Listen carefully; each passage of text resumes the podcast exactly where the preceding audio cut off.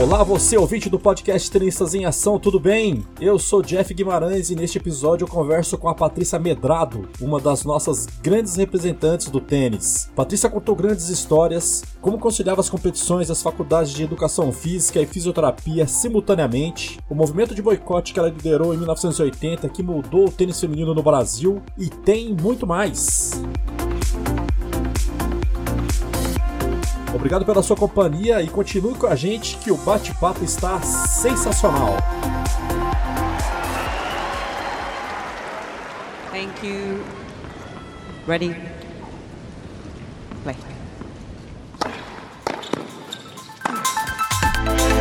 Patrícia, obrigado por participar aqui conosco, né? Muito legal ter você aqui para bater um papo com a gente.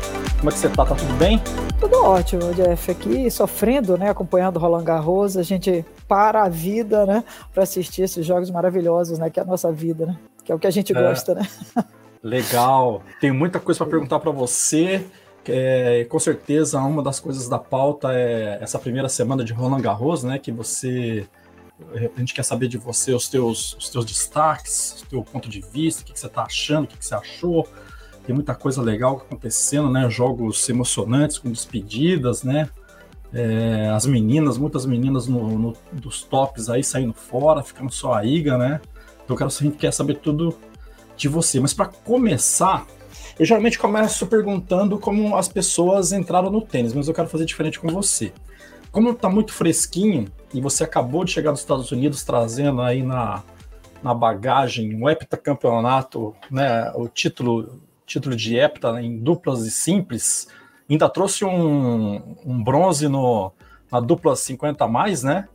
É, conta pra gente como é que foi essa, esse feito e era uma coisa que você já tinha planejado desde o ano passado, com um termo de pandemia, ou você se inscreveu meio que em cima da hora? Conta, conta pra gente como foi isso. Olha, Jeff, a minha carreira master, né? Eu já tenho com tantos anos de vida, né? A minha carreira master também está ficando longa, né? E já comecei. O meu primeiro título foi em 2001, na verdade. Eu quando parei de jogar não queria mais saber de tênis, né? Aquela, aquela fase do luto, né? Então que você quer esconder a raquete, mas aí um belo dia você descobre que é o esporte da tua vida, né? Eu adoro competir. Enfim, comecei aí nessa é, escalada, né? E, e, achei muito divertido. É um circuito divertido, quer dizer, competitivo. Descobri que não se joga, que quem está ali no Master é diferente do que era no, no, no, profissional, que tem toda uma premiação, embora seja mais amador, né? Ou seja, não há premiação em dinheiro, e sim uma verba de hospitalidade, mas a vontade de ganhar e, e, e o comprometimento é exatamente o mesmo. Né? Enfim, uhum. eu fui. Porque, na verdade, é um compromisso com você mesmo, né? não é. Né? É, é, é, é, o, é, o, é um desafio que você se impõe. E, bom, e esse último título agora para mim foi assim muito, muito importante, porque ao longo desse, desse período eu fui também amadurecendo nesse circuito, né? Eu comecei é, jogando equipe, depois eu vi aqui, porque o Mundial é a primeira semana é equipe, onde você representa seu país, na segunda semana é o individual, onde tem a, a, a simples, dupla feminina, dupla, dupla masculina e mista, né?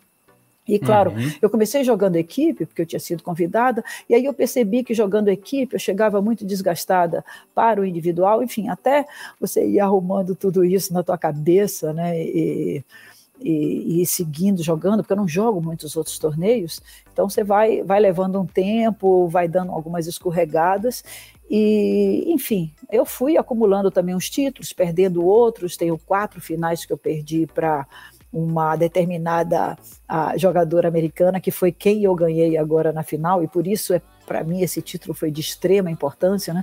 Ela tinha quatro vitórias sobre mim e eu duas só. É, ah, é? contra ela. É. Ela era a sua pedra maior no sapato?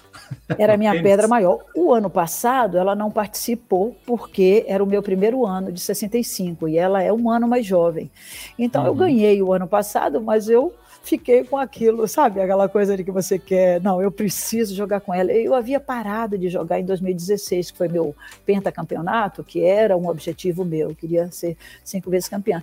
Acontece que eu tive um probleminha de arritmia, e a minha cardiologista falou: joga só dupla. Então eu parei. Quando eu ganhei uhum. o quinto, eu falei, bom, vou jogar só dupla. E comecei a me dedicar à dupla e comecei a jogar dupla mista, que achei muito interessante. Os, os dois anos que eu joguei, ganhei, eu fui. É, felizmente tive a sorte de encontrar um, um excelente parceiro belga, né, o Pierre Godefroy, que me chamou para jogar e a gente se deu super bem. Os dois anos que a gente jogou, e aí eu fui jogando também, ganhando dupla feminina, mas fiquei com aquilo engasgado, sabe? Todo ano eu ia, via o pessoal jogando simples e dizia, poxa vida, eu podia estar ali também, será? E daí eles cancelaram em 2020 por causa da pandemia. Aí em 2021 eu me senti muito bem. Eu falei, olha, talvez eu tenha condições de jogar. E aí fiz todos os exames, coisa e tal, fui liberada. E fui e ganhei o torneio em Maiorca. Aí pronto, quando você ganha o torneio, é, é, parar quando você ganha é o, é que há de mais difícil, porque aí você quer repetir o feito, né? E uhum. eu precisava jogar de novo com essa Daiane, né? A Daiane Bacher, que é, é, o nome dessa minha adversária. E justamente era esse ano, né? E, e daí eu ganhar dela no terceiro, no, no, na final por 7 a 6 7 a 6 assim, foi um jogo duríssimo, paramos por causa da chuva, é, enfim, foi, é, eu, eu, tive um desgaste muito grande na semifinal, um jogo de duas horas, tive cãibra que eu não estava acostumada a ter depois do jogo, não na quadra, né, por causa da umidade da Flórida e do desgaste, e eu ter superado tudo isso e, e ter vencido ali, para mim foi assim uma das vitórias mais emocionante da minha carreira. Eu vi que você estava falando nos você diariamente você postava, né? E, e você estava falando muito que estava muito quente e muito úmido lá, né? Você estava sofrendo, os, os, imagina que na maioria da, dos jogadores das jogadoras estavam sofrendo muito com isso, né? Sim, sim, muita gente com cãibra e foi lá, inclusive, né, que inventaram o Gatorade, né, por causa da umidade e do calor da Flórida. Ah, é? Que Não veio, sabia veio da Gators, né, da, da, da universidade. E então é um problema comum, mas eu não nunca havia tido assim, claro, a sorte foi que eu não tive na quadra, eu tive depois, depois das minhas quartas de finais e depois da semifinal. Então eu fui me adaptando ali, é, me hidratando, tomando ah, é, os eletrólitos, enfim, tive que dar uma mudada geral, me segurando e e deu tudo certo, porque eu também tive um intervalo na, na, véspera da final, eu tive só a final de dupla, a final de dupla a gente ganhou com tranquilidade, não houve um desgaste muito grande, me ajudou para recuperar no dia seguinte, e no dia da final não fez muito calor, estava fazendo 32 graus ali, estava muito, mas muito quente mesmo, né, com a umidade. E, mas nesse dia o tempo estava mais nublado, então eu dei, acho que o tempo me ajudou. Eu, depois que eu ganhei, eu estava perdendo de 5 a 3, aí fiz 5 a 4, ela teve 40 a 15, não conseguiu fechar, eu empatei, enfim, fomos ao tie break, eu ganhei de 7 a 4 e estava 1 a 1 e 40 a 30 para ela quando choveu. Nós paramos, voltamos, jogamos mais dois pontos, ela fez 2 a 1 um, aí veio uma chuva muito forte. Daí eu fui para o hotel, me, me recuperei, hidratei mais, voltei, e aí foi um jogo incrível. Ninguém teve uma distância de mais de um game, né? Era 2 a 2 a 2, 3 a 2, 3 a 3, 4 a 3, 4 a 4, até que finalmente a gente chega no tie break e e daí no tie-break eu tive o primeiro match point no 6 a 5 não consegui fechar. Ela aí no 6 a 6 7 a 6 para ela do tie-break. Ela não conseguiu. Eu é, 7 a 7 eu fiz 8 a 7 não consegui, até que finalmente eu ganhei de 10 a 8. então, ela é uma boa jogadora, o jogo estava equilibrado mesmo. Se, se você for analisar bem, foi uma diferença de cinco pontos, né? Sim. 7 a 4, né? Eu ganhei com a diferença de três pontos, e depois lá ganhei com a diferença de mais dois pontos. Então, o jogo o tempo inteiro foi equilibrado, né? Com exceção do 5 a 3 que ela teve no primeiro set, né? Então, às vezes a gente sente a responsabilidade, saca pior, dá uma dupla falta, mas eu acho que no caso foi foi uma questão mesmo de. Da dificuldade do, bola. da, é, jogo. É, e o tipo da bola ali, o momento, o que, que você fez naquele ponto, sabe? Então, eu fiquei super feliz. Ô, Patrícia, eu estava olhando, a é, tava olhando os resultados. É, você, você enfrentou três americanas, uma austríaca e uma francesa, né? É, Foi isso? É. Exato. Nossa, teve três americanas na, na frente aí. E a austríaca é. e a francesa. É, e... Nessa minha categoria hum. tem muito americano, principalmente também pelo torneio ter sido nos Estados Unidos, porque no circuito sênior, atualmente, é, ele, ele, é realizado um ano na Europa e um ano nos Estados Unidos. Né? Teve um uhum. momento em que os, as três categorias, porque agora é dividido em Young Senior, Senior e Super Senior. Agora, eles é, antigamente era tudo junto, então precisava ser realizado num espaço que tivesse muitas quadras de tênis. Foi por isso que vários anos foi na Turquia, num resort que tem mais de 50 quadras lá, né? Mas eu joguei um ano lá e não curti muito ficar 10 dias dentro de um resort, né? Então acabei não indo nos anos. Antigamente eu não, não jogava todos os anos. Agora, à medida que o tempo vai passando, a gente vai ficando mais fanática. É muito engraçado isso, né? Agora eu quero jogar todos os anos, não importa onde, né? Ô Patrícia, você falou que ela era tua, ela é tua pedra no sapato, assim, a jogadora que vocês estão sempre né, se batendo. Mas eh, na maioria das vezes as jogadoras também, vocês estão sempre se trombando nesses mundiais, são sempre as mesmas, ou fica aparecendo gente nova saindo, gente nova saindo? Como é Olha, é? na, na, minha idade, assim, a gente tem ali umas quatro a cinco que jogam bem, né? Que são que são mais casca dura, mas as outras, as que vão entrando, claro que cada ano vai entrando gente da outra idade, vai entrando gente mais jovem, né? Porque são cinco anos que você tem em cada idade, né? Ah, vai chegando, né? E, é, entendeu? Então, a, ano que vem deve ter alguém que está saindo já da, da categoria abaixo e subindo, né? Mas é, em princípio, na minha categoria, as mais fortes são as americanas. Né? Então, eu sempre pego o ano. O ano passado eu joguei a final contra uma americana, que esse ano eu joguei na semifinal. Eu ganhei dela na semifinal. Contra ela também eu joguei a final da Finlândia em 2016. Então, não muda muito ali. A outra, que também é bem difícil, é a minha própria parceira de duplas, né, a Susan Wright e que está ali todo ano. E as americanas, elas têm uma grande vantagem, porque nos Estados Unidos tem muito torneio ao longo do ano. Eles têm quatro nacionais: é o Nacional de Quadra Coberta, o Nacional de Saibro, o Nacional de Quadra Dura e tem mais um que eu não, não sei qual é. Enfim, tem vários torneios, né? E diferente da, de mim, por exemplo, que só jogo mundial, né? Eu até quero mudar, ver se eu é, participo um pouco mais, porque é muito difícil você chegar, passar o ano todo e só jogar um campeonato, porque você tem que, você não sabe como você está quando você chega lá, né? Exatamente. Elas estão um se enfrentando de... mais, né? Elas Exato. têm mais parâmetros, né? Exato. E o físico, né, também, que é uma coisa que é muito importante quando você joga o tênis sênior, tênis master, né?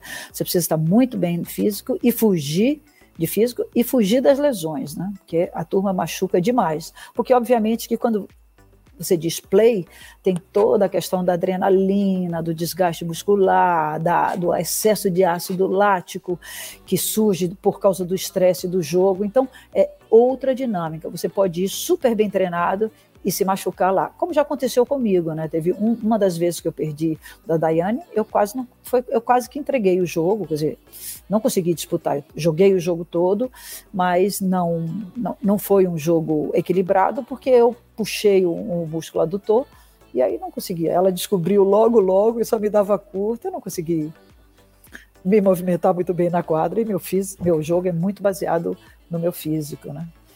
Ô, ô Patricitão, eu fico imaginando que aí as dificuldades são maiores ainda. E, e, e como é que você. Você tem alguém que te, te traz algum tipo de informação de como estão as meninas? Você tem alguma forma de. Alguém que esteja lá e filma e te passa alguma informação? Como é que você faz? Ou, ou você meio que vai meio que no escuro? Ah, a essa altura eu não vou mais no escuro porque eu conheço o jogo, embora você não saiba como cada uma vai estar naquele ano, mas eu basicamente uhum. já conheço ah, como jogam essas adversárias. Tem uma australiana também que joga muito bem, que ela não apareceu esse ano nem o, nem o ano anterior. É, eu sei que ela, eu joguei contra ela em 2003, a final em Hanover. Ela teve 5 a 3 no terceiro. Foi um jogo de 3 horas e meia e eu acabei virando e ganhei no, no tie-break do terceiro. É, e é uma jogadora de saque e voleio, mas a primeira vez que eu joguei contra ela, ela apareceu ali, eu tive que descobrir isso ao longo do jogo. Às vezes você consegue assistir, mas no Mundial eles fazem uma programação assim, quando cada um, você acaba jogando na mesma hora que seus adversários, sabe? É, tá. Todo mundo, eles fazem, como são muitas idades, eles colocam 10 horas, por exemplo, tal idade, 10, 11 horas. Então, você acaba sem ter muita oportunidade. Mas quando dá, a gente está sempre olhando como é que um ou outro está jogando, né? Mas essa é a forma. E não tem tá. a pessoa do scout ou, ou um olheiro lá. a gente era vai uma, no coração. Uma... É, no coração, né? né? Era uma coisa que eu estava imaginando. Ô, ô, Patrícia, e no caso das duplas, como é que você faz? É, também por conta dessa, dessa questão de você não estar em todos os torneios. É, você já vai é, negociando desde o ano passado ou você viu quem sobrou e pega para você? Não, não, eu dei muita sorte. Quando eu ganhei a primeira vez, foi em 2001, eu joguei com minha ex-técnica, porque ao longo da minha carreira eu acabei treinando com uma espanhola chamada Carmen Peré, ela foi número um da Espanha por muitos anos e tal. Então, quando eu joguei em Felda, ela estava lá e a gente combinou de jogar juntos, né? Quer dizer, claro que a gente combinou antes do torneio, né? Não dá para combinar ali na hora. A menos que você não tenha parceiro, você coloca, você se inscreve, coloca ali e de repente dá um match, né? Uhum. Mas, eh, não, com ela eu combinei e a gente ganhou. Foi a primeira vez que nós ganhamos. Depois disso, na África do Sul, eu joguei com uma outra americana, também combinei antecipadamente, que ela me convidou para jogar. E eu dei muita sorte depois que essa, como eles veem seus bons resultados, tal como foi o caso do Pierre, que ele, ele viu meu bom resultado em simples, então eu tive a sorte de ser convidada por esses bons parceiros, né? A minha, a minha parceira, a Susan, ela joga muito bem duplas, ela jogou no circuito na minha época, jogou bem menos que eu, ela parou mais cedo, casou, coisa e tal, mas ela se manteve sempre em forma. Então, ela me chamou para jogar e, e, nós juntas já acumulamos, uh, já estamos com quatro títulos. Que juntas. Legal. E os outros três que eu tenho são com outras parceiras, porque ela também é um ano mais jovem. Então, o ano passado, eu joguei com outra americana, Tina Kawaski, que agora saiu e está numa idade acima, ela, ela foi para 70. Então, mais ou menos as pessoas sabem quem joga melhor, quem isso, e vai, se, vai, vai combinando ali, né? Aham. Uhum. Escuta, e você estava falando que, que você, quando a gente começou a conversar, né, que você fica até o dia 30 de maio. Aí você viaja? É algum torneio? Que que. É algum evento? Que que, que, que é? Eu não entendi direito. Não, não. Uh, não, eu fico por aqui agora, eu não tenho nenhum evento. Eu vou participar de um, de um evento do IC, que é o International Club, mas é um evento social, que vai ser ah, em tá. Belém, que vai ser em Belém, mas vai ser em agosto. Até lá eu não tenho nenhum nenhum torneio aqui. Eu tenho uns compromissos profissionais, gostaria de jogar alguma coisa assim. É, antes de ir para o Mundial, esse ano foi bom, porque eu passei a. Eu voltei a participar dos interclubes, defendi o, o Clube Helvécia, e foi bom também, porque a gente conseguiu ganhar a categoria de 35 anos, né? Quer dizer, eu desci para jogar essa idade e, e, a gente acabou definindo ali no último jogo. E depois joguei também o Interclubes de dupla. Então, deu. É, foi meu treino. Uh, né, mental, digamos assim, porque é bom quando display e está valendo, é, é, é, um condicionamento totalmente diferente. Mas eu não tenho nenhuma, nenhuma previsão. Eu tenho um desafio, na verdade, na Bahia agora, porque eu vou visitar a minha família, estou indo dia 6, e eu tenho um desafio com o meu professor, que é um tremendo jogador até hoje, e, o pessoal está brincando lá no meu clube, fazer um desafio com ele, um Pro 7. Então é bom porque isso já, já, eu já coloco na minha cabeça que eu preciso treinar, voltar, entrar em forma. E aí fazer minha preparação física também, que é fundamental. Né? Que legal. E eu, eu vi num, num, post seu que você publicou lá quando você divulgou a, que você ganhou o bronze, que daí você desceu, né, por 50 a mais com a Mônica Yanagi, né? Yanagi? Uhum.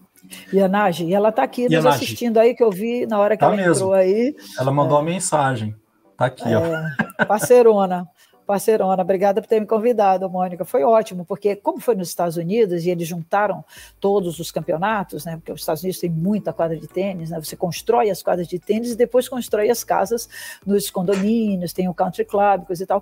Então eles juntaram né, todas as o, o, o Young Senior, Senior, Super Senior, todos aí um coladinho no outro. E daí eu fui na semana da Mônica e, e jogamos a, a, quase que deu para a gente chegar na final, né, Mônica? Tivemos um jogão, um jogo de duas horas, jogo equilibradíssimo. Nossa! contra duas peruanas, né? As peruanas são muito fortes na idade de 50, tem várias é. jogadoras boas. E a Mônica está, inclusive, indo agora para o Peru, mas eu não vou para esse torneio, ela já está ela tá indo agora dia 12. Enfim, então tem. A verdade é essa: o circuito sênior ele tem torneios o ano inteiro. É como se fosse um circuito profissional de tanta, de tantos torneios que existem e dentro é, divididos nas suas categorias. É, na, é, na, na, pontuação, né? Torneio de, de, de 400, torneio de 700, torneio de 1000 e o Mundial, que é o que vale mais pontos, né? Como se fosse um Grand Slam, assim, é o que tem Exato. mais. Tá. Então, e, e, nesse post você deixou escapar ali que deixou eu com uma. Curioso. Você falou assim que tem planos ambiciosos para 2023. E aí a gente queria saber uhum. se é algo que você já pode revelar ou ainda está nos bastidores você está trabalhando isso. Não, não, eu, eu, eu posso dizer sim, é que eu, é, jogando agora os 50, eu tive a oportunidade de assistir essas três idades, né, que é o sênior, 50, 55, 60, né, e, e daí eu comecei a acompanhar a galera de 60, né? Então, o ano que vem eu quero ver se eu consigo jogar os dois mundiais, porque vai ser na Europa, ah. então devem ser em épocas distintas. Então, eu gostaria de ir para os 60 e descansar e depois ir para os 65, né? Porque lá na Europa eles estão eles estão ainda decidindo, existem vários países que pedem a para sediar o evento. Então está uma disputa entre Portugal, no caso seria Estoril, a Turquia, que eles têm esse resort que eu te falei lá em Antália, que tem mais de 50 quadras, tem Maiorca, é, que, na Espanha, óbvio, e tem a Croácia, que também vem sediando muitos torneios. Obviamente que as cidades, esses países e, e, cidades têm muito interesse em sediar, porque é um número gigantesco de pessoas que vão e que mexem com a economia, né? São Exatamente. mais de 400 tenistas em Maiorca, imagine você, é, todo mundo se hospedando e consumindo. Então, é muito bom para a economia e também agita os locais, os clubes. É, então, a gente está aqui na. E o Japão pediu para 2024, né? O Japão quer sediar o Mundial em 2024. Ah, então, se, se o Seniors for tipo um mês antes ou um tempo antes do, do, do meu, eu pretendo é, me lançar aí nessa, nesse segundo. Obviamente que eu vou jogar com gente muito mais jovem, mas vamos nessa, né? Ah, que legal. Tem um. Tem um tem um japonês aqui, ó. O Dan Endo, ele é um brasileiro que vive lá no Japão há bastante tempo aí, Dan. Quem sabe você vê a Patrícia por aí ano que vem. Ah, olha aí, Dan. A resiliência é a marca de uma campeã. É. Ô, Patrícia, é, e, e, desses, desses lugares todos, tem, você tem, tem alguma preferência ou é quase tudo igual, assim? Olha, hoje em dia eu gosto de jogar onde eu possa passear depois, né? Porque obviamente que, né? É, a gente, é, eu gosto de, de unir o útil ao agradável, né? Eu não vou só para jogar o torneio. Então, eu sempre vou e dou uma esticada. Então, aproveitei muito quando eu fui, o ano que foi na África do Sul, era um país que na minha época não tinha torneios lá, então eu não havia, eu não conhecia. Então, eu joguei em Durban e depois eu saí passeando ali por Johannesburgo, pela cidade do Cabo, é, fui para o Kruger Park, fazer safari, coisa e tal. Então, eu gosto dos lugares onde é, eu possa passear depois. Né? O da Turquia foi esse problema, né? Fiquei muito tempo dentro do resort, não tinha nada nos arredores, mas depois eu pude passear em Istambul, coisa e tal. Maiorca, eu já fui duas vezes, felizmente estou invicta lá, 2009 e, e 2021.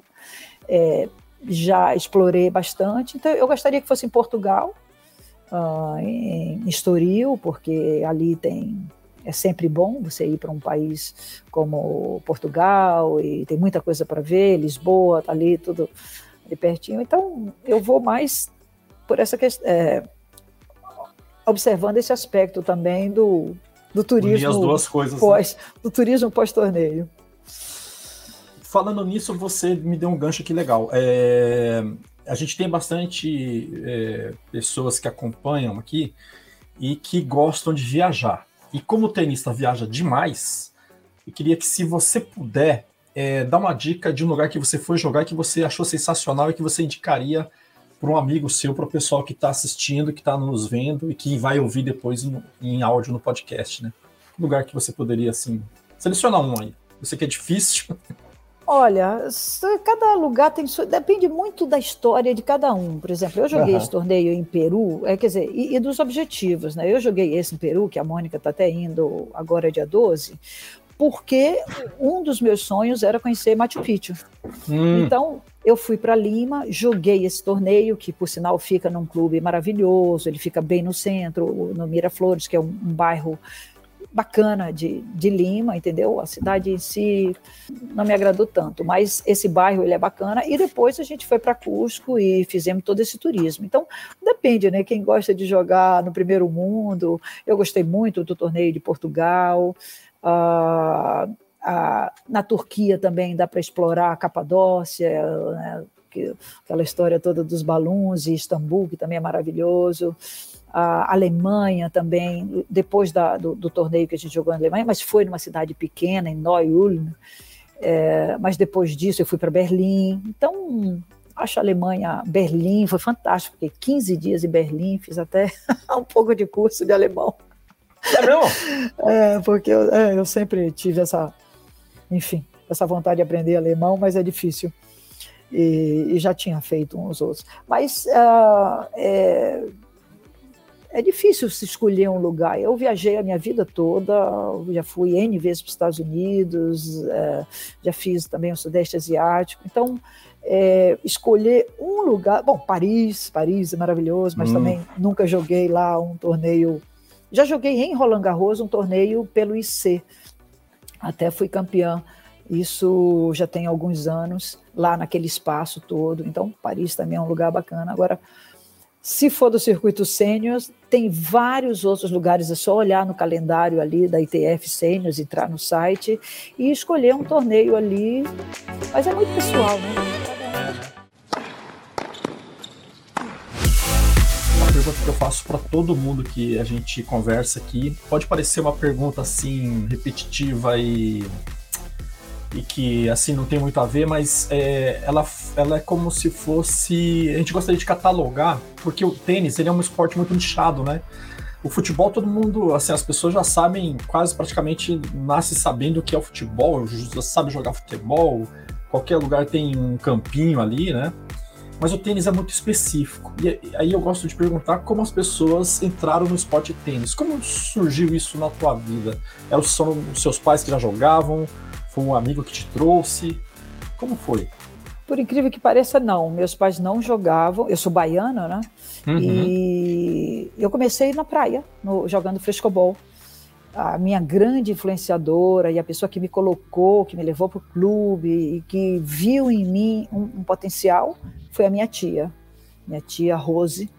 Ah, nós éramos muito próximas e ela tinha uma experiência assim de vida diferenciada. Ela trabalhou muitos anos na BBC de Londres. É, Nossa. Era, e, bom, meu avô era inglês, né? Então a minha, minha tia passou boa parte da vida dela lá. E quando ela vinha para o Brasil, a, a gente, ela, eu acho que eu fui uma das sobrinhas que ela, a primeira sobrinha que ela viu nascer, então a gente ficou muito próxima e eu era, sempre fui muito esportista, gostava de, de uma bola, né, principalmente de bola e de movimento. E aí, brincando com ela na praia, ela achou que eu levasse jeito e me levou para a Associação Atlética da Bahia, que é o meu clube até hoje, né? E, enfim, tô, indo justamente agora, a semana que vem, para lá. E, brincar um pouco lá com meus amigos, meu primo também. E daí, uh, depois que eu entrei no clube, eu morava meio longe né, do clube, parei, parei, e depois voltei quando eu me mudei para outro bairro, que eu morava na Pituba, e fui para um bairro mais perto do clube. E daí o clube viu também em mim uma possibilidade, puxa, eu acho que ela leva jeito, vamos colocar lá na escola, na, vamos dar um treinamento gratuito e tal. E daí me convidaram, e eu não parei mais, mas eu comecei com outra raquete, com outra bola e sem deixar a bola quicar no frescobol. ah, é? Curiosamente, curiosamente, o voleio nunca foi o meu forte, né? Depois eu desenvolvi golpes de fundo, mas eu comecei voleando, né, no frescobol. É mesmo, porque é um jogo aéreo, né? Mas é, é um jogo de cooperação, é muito interessante, né? O frescobol, né? De, o jogo de cooperação, de controle. Controle eu, eu, eu sempre tive muito, agora a rede nunca foi o meu ponto forte. Você é mais da linha de base lá, só descer a lenha. É, eu sou fundo de quadra, tenho é, é, é, sempre tive um bom físico, né? E mexi bem e jogos e muita muita paciência e resiliência, né? E isso você tinha o que? Eu estava lendo em algum lugar que você tinha o que? 11 anos ou foi antes até?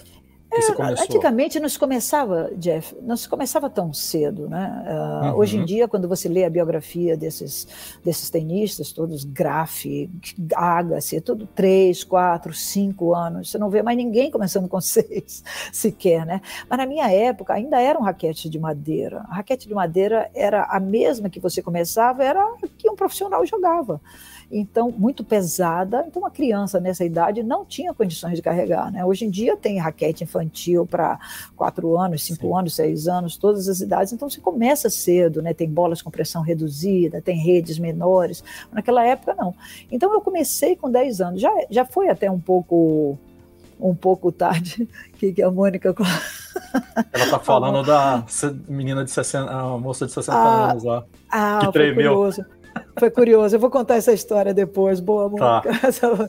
Enfim, e então eu comecei com 10, poderia ter começado é, um pouquinho mais cedo, mas 10 anos foi a minha idade, e depois parei, na verdade, voltei com 12, né? Um pouco tarde, mas também eu acho que foi tudo de acordo, cada um na sua época, né, Jeff? Eu nunca parei de estudar, porque meu pai era sociólogo, muito, ele me puxava muito para os estudos, e a minha tia me puxava para o tênis. Então eu tive essa divisão né, em casa, e, e claro, acabei me formando, fiquei eu, eu, acabei jogando e estudando. Então eu me formei em duas faculdades. Aí passei do limite, fiz pois duas é. faculdades ao mesmo tempo. Foi. E, e, como é que você conciliava isso? Porque o circuito é toda semana tem jogo, tem que viajar. Ah, e, é. e, faculdade. É, você fez educação física e fisioterapia, é isso? É, São foi, matérias é... puxadíssimas, né? Foi, viu? Eu me lembro de na fisioterapia eu dei anatomia. A anatomia que a gente deu no primeiro ano de fisioterapia foi a mesma anatomia que o pessoal do, da, de medicina dava também. Então foi exatamente igual. Foi muito puxado no início, mas o que eu queria mesmo era, em termos de estudo, era fazer medicina. Só que na, a essa altura, a essa altura eu já gostava muito do tênis. E aí eu pensei que se eu fizesse medicina eu teria que parar de jogar. E foi justamente quando lançaram na Faculdade Baiana de Medicina o curso de fisioterapia, é, terapia ocupacional e medicina. Né? Aí eu falei, ah, fisioterapia é um ramo da medicina, vou fazer isso. Fui da primeira turma.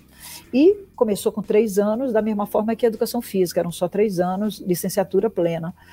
Aí, como a educação física era de manhã e a, as aulas teóricas eram à noite, e a fisioterapia era tarde, eu consegui conciliar. E aí eu treinava. Nessa época eu treinei muito pouco. Eu treinava tipo do meio-dia uma, naquele sol causticante de Salvador. Foi bem. Nossa. Foi sacrificante. E daí, em janeiro e fevereiro, nas férias, eu viajava, eu ia para os Estados Unidos, que eu já jogava aquele primeiro circuito, né, que foi a vitória das mulheres sobre os homens. É, sobre os homens, não, a vitória das mulheres com a, a, a criação da WTA, da Women Tennis Association, quando começou... Foi um movimento que a Billie Jean King, que ela puxou isso aí, né? Exato, porque o, o, tênis amador, ele termina em 68, né? É quando começa a era aberta, né? The Open Era, né? Que a gente chama. Uhum. Só que daí já começou com uma discriminação gigantesca, né? Os, uh, os homens ganhavam, chegaram a ganhar nove vezes mais que as mulheres. E daí, obviamente, que não passou desapercebido pelas melhores tenistas da época. Já era a época da Billie Jean, que é até hoje uma super ativista para os direitos das mulheres e tudo mais. E daí ela se juntou a uma editora de, da revista World, Mag, é, World Tennis, uma revista muito conhecida da época, acho que era a única, e, e aí, jun, juntamente com outras, elas criaram o próprio circuito, né, simularam um, um, um, contrato de um dólar, né, tem essa foto aí que é muito famosa, as nove originais né, levantando um dólar, como se tivessem fazendo um circuito à parte, e aí já venderam ali para o Virginia Slims, que é uma marca de cigarro, olha só, é, que foi o primeiro patrocinador do tênis feminino. Isso gerava uma confusão, né? A gente chegava em algumas cidades e tinha manifestantes na, na porta ah, por causa dessa da, né, da, do movimento antitabagista, né? Mas foi muito importante para o pro, pro circuito feminino essa essa libertação. E daí elas apostaram tudo, porque a partir do momento que elas criaram esse circuito, elas não podiam, que elas se liber, liberaram do, do, do, se libertaram do sistema, elas foram excluídas dos torneios. Mas aí o, o, o, o presidente depois admitiu e, e, as deixou participar dos torneios importantes. Né?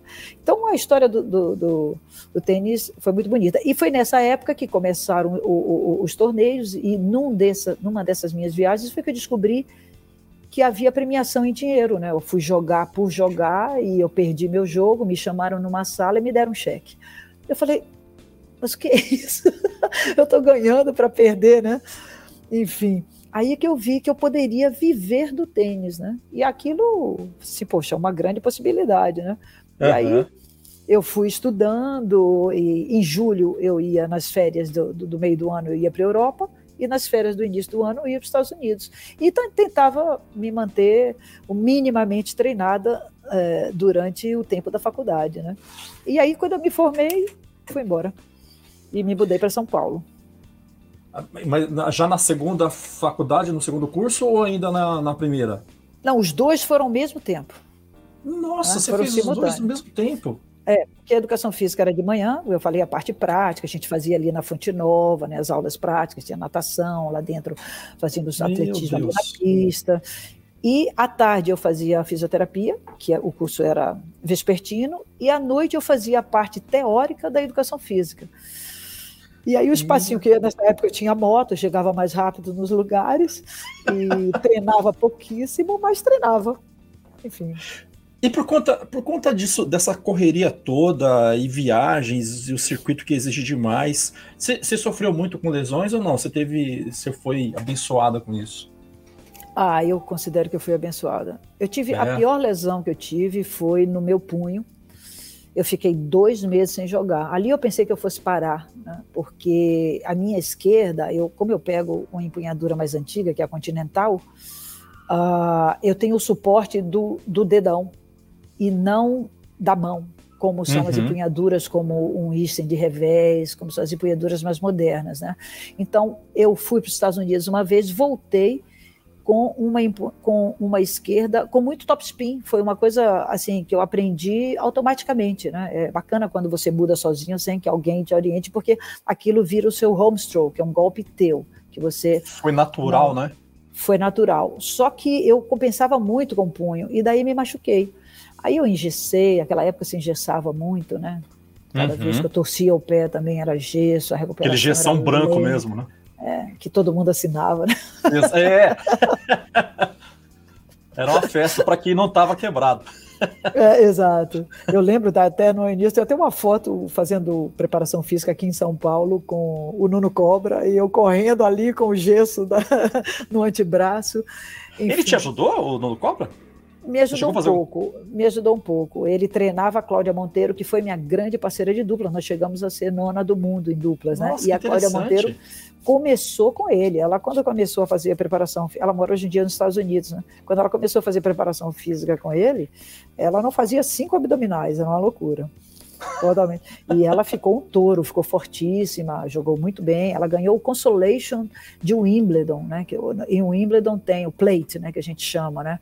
Que todos os perdedores da primeira rodada acabam jogando um torneio é, separado. Eu não nem sei se tem, talvez acho que não sei se ainda tem esse, esse torneio, mas na nossa época tinha a gente ficava lá porque a gente ganhava o perdim, né? Porque o Wimbledon te dava uma grana diária para você, se você ainda estivesse no torneio, e você ainda ganhava a grana do plate, né? Cada rodada só não ganhava, não valia para o ranking, mas você ganhava uma grana ali. A gente, né?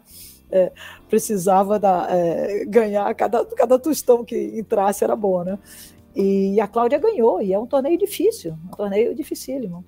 E ela foi muito coisa. bem de dupla, e nós duas, em 82, chegamos à nona posição. Nós fomos jogar o Master de duplas no Japão, Bridgestone Cup. Só oito duplas participaram. Acontece que a oitava dupla, uma delas teve um problema, faleceu um parente, alguma coisa, ela não pôde ir. E daí nós entramos no lugar delas, como a gente era a nona dupla, e entramos e ficamos entre as oito e fomos para o Japão. Que legal, que legal. Então, você falou do Nuno Cobra, ele tinha, ele tinha, pelo menos pelo que a gente lia, né, aqui de longe, ele tinha uns métodos diferenciados, né? E ele ficou muito, para quem não tá ligando o nome aí, ele ficou muito famoso quando ele começou a trabalhar com Ayrton Senna, né? Exatamente, exatamente. É, Mas antes dele trabalhar com Ayrton, é A Semente da Vitória, que, aliás, eu recomendo, é uhum. é uma bíblia, né, esse livro, muito bom. É, o Nuno sempre foi um cara diferenciado, encontrei até em Paraty, agora encontrei com o filho dele, né, que também está na área, é, a gente trocou o telefone e tudo. É, o Nuno, ele, é, é, ele, ele, ele tem, ele, ele, ele é um cara diferenciado, ele busca, assim, um equilíbrio, né, é, de tudo né, no seu corpo, não é só a parte física, como a mental. E, enfim, eu, não, eu acabei não trabalhando muito com ele, mas eu vi o, o diferencial que ele fez na, na, na com a Cláudia Monteiro, né? Só que depois a gente começava, a gente viajava muito, né? Então era difícil ter alguém. A minha, a pessoa que mais me ajudou no tênis foi a Carmen Pereira, porque ela já era europeia, eu fazia uma base lá na casa dela, na, na, na, em Barcelona, que é, que é a cidade dela, e a gente viajava juntas no carro dela ali, todo o torneio da Europa, depois eu a levava para os Estados Unidos, entendeu? E aí o Brasil ficou muito de apoio, né? Assim, eu vinha aqui, ficava 15 dias, ou vinha, jogava Copa Santista, mas era difícil trabalhar mais... Uh, com uma maior constância e regularidade com alguém aqui, né?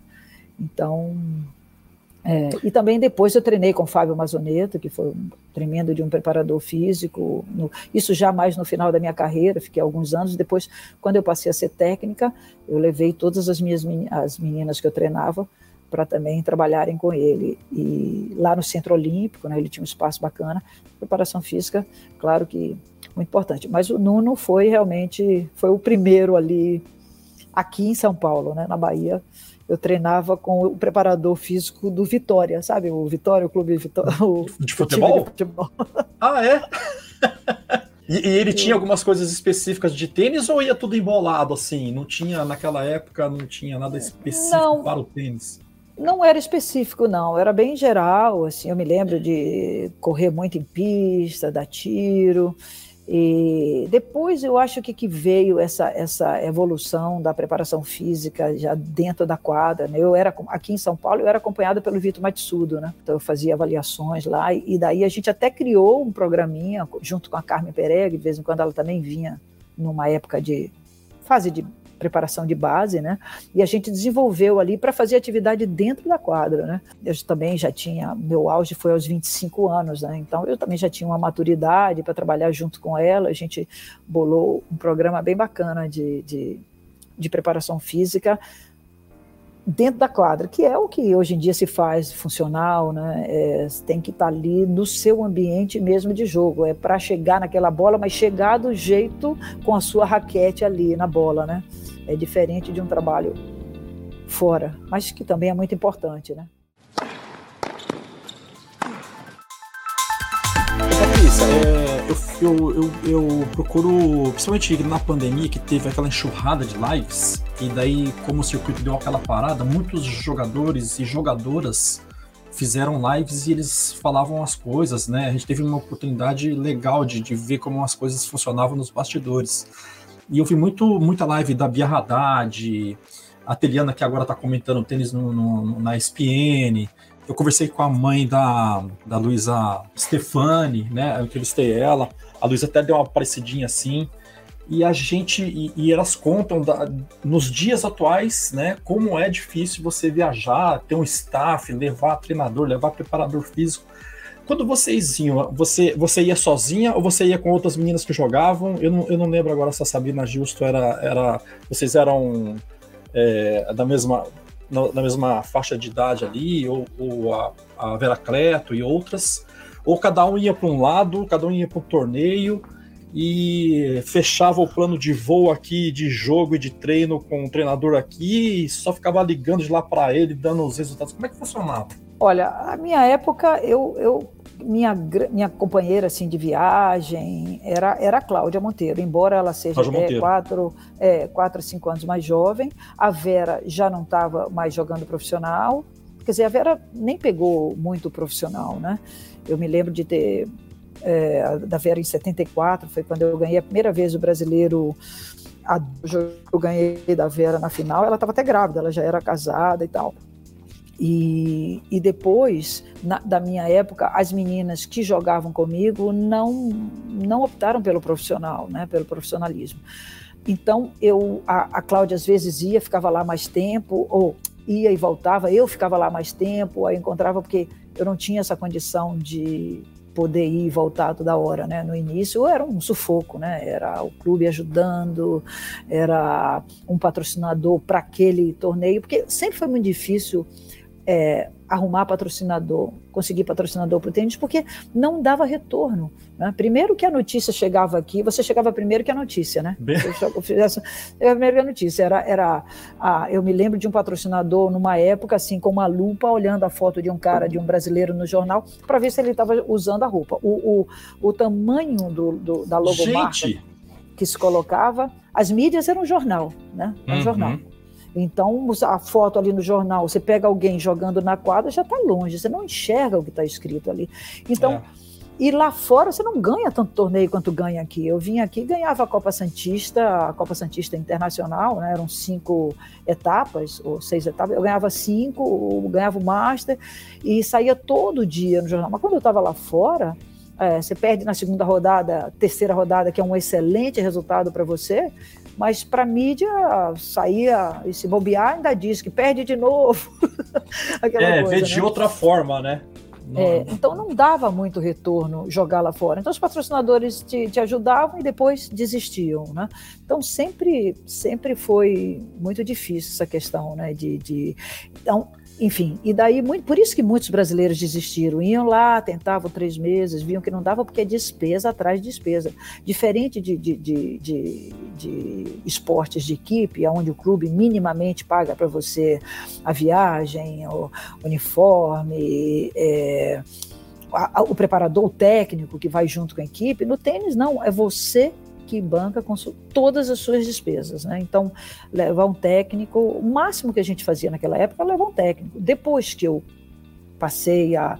entrei entre as 100 primeiras, depois entrei entre as 50 primeiras, né? minha melhor rank foi 48, eu adquiri uma situação melhor. Então eu conseguia, que foi a época que eu treinei com a Carmen, eu conseguia levá-la, trazê-la para o Brasil, viajar com ela, entendeu? Uhum. Mas é, uma pessoa. Hoje em dia você leva ou você leva equipe, fisioterapeuta. Né? É, é, claro, mas também quem consegue ali, né? Tem muita gente que não tem essa condição que, que não tem. Que absolutamente que não leva ninguém, mas que as premiações melhoraram absurdamente. Hoje em dia, você perder numa primeira rodada do Grand Slam, você tem uma graninha boa ali para alguns meses, né? Uhum. Naquela época não era tudo isso, né? Enfim, então eu viajava, eu, no meu caso particular, eu viajava muito sozinha mesmo e encontrava lá com as pessoas. Quando você chega num torneio, você já conhece todo mundo, né? Tá. É, é, como agora, né? Eu vou, eu chego no Master lá, eu já conheço todo mundo. E naquela época também, você já tinha as amigas, embora sejam amigas assim de companheiras de, de, de, vida profissional, né? Não são necessariamente amigas. E algumas outras você vai desenvolvendo uma amizade e, e aí vai. Uhum. Ó, a Helena e a Thelma aqui estão dizendo que você tinha que escrever um livro. Você tem planos ah, isso? E isso também está, né?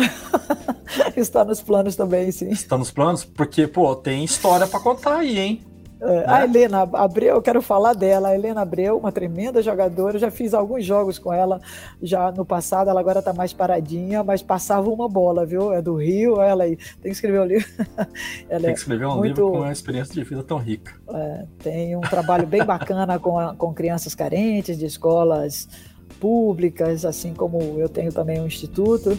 Helena, Heleninha, bom te ver aí. Joia. Patrícia, a gente falou agora há pouco da, da, da Billie Jean King, ela, ela, ela liderou um movimento fortíssimo lá, tem até um, um jogo que ela fez é, contra um, um, jogador, né, que ela ganhou e virou até filme, e acho que alguns anos depois, eu não sei se foi inspirado nela ou se foi alguma coisa que aconteceu aqui que deve ter sido a gota d'água que você se encheu e você liderou um movimento de boicote que, se não me engano, foi em 1980, para fortalecer o tênis feminino aqui no Brasil, né? Foi fortalecer para ter mais torneios ou, ou, ou, torneios e premiação? Olha, foi em busca de uma igualdade, né? Igualdade, tá. porque da mesma forma que houve esse movimento lá fora, houve essa diferença enorme de premiação, o Brasil estava nessa mesma linha, né? Eu, eu tinha acabado de chegar do exterior, dos Estados Unidos, mas precisamente, fui jogar o torneio nacional e por acaso eu resolvi olhar a divisão da, da, da premiação e não acreditei que a gente é, tivesse ganhando um quinto do que ganhavam os homens, um quinto eu achei super injusto, né? Absurdo. Nós éramos também, tinham algumas tenistas internacionais ali, e daí eu acabei falando com, a, com, a, com as oito melhores do, do, do, brasileiro e chamando atenção para aquele fato e propondo um boicote. Então nós nos retiramos do torneio, a, causou aquele burburinho todo, né? O pessoal, a, é, os, a, né, confederação na, na época não gostou absolutamente nada, a Federação Paulista, porque foi o torneio foi aqui em São Paulo, é, não aprovou, mas foi uma forma da gente mostrar que, olha, não gostamos. Inclusive, uma empresa nos homenageou fazendo um torneio com uma boa premiação no Rio de Janeiro, só para essas oito que boicotaram, nós fomos lá e, e, jogamos. E a partir daí nunca ficou igual, né? Nunca ficou igual. Mas melhorou, melhorou. Eu senti que depois é, isso despertou uma consciência de, poxa, as mulheres ganham menos, mas não tão menos, né? Mas, infelizmente, é, a gente tem que reconhecer né, que há muito machismo e muita discriminação ainda no Brasil é, com relação ao, ao, tênis feminino. É, pois é, se ainda hoje ainda existe, né? Imagino o que, que você não, não, enfrentou quando fez isso, né? E, e a maioria das meninas é, é, ficou com você ou, ou muitas ficaram com medo de represálias por associações, clubes, patrocinadores? Ou foi todo mundo se chamou e a galera foi? Não, essas que a gente chamou as melhores na época, as que realmente representavam mais o tênis, todas elas aderiram. Todas elas aderiram. E você Mas sentiu. A... Ah. Não, pode, pode dizer. Quero Não, dizer e... que ah.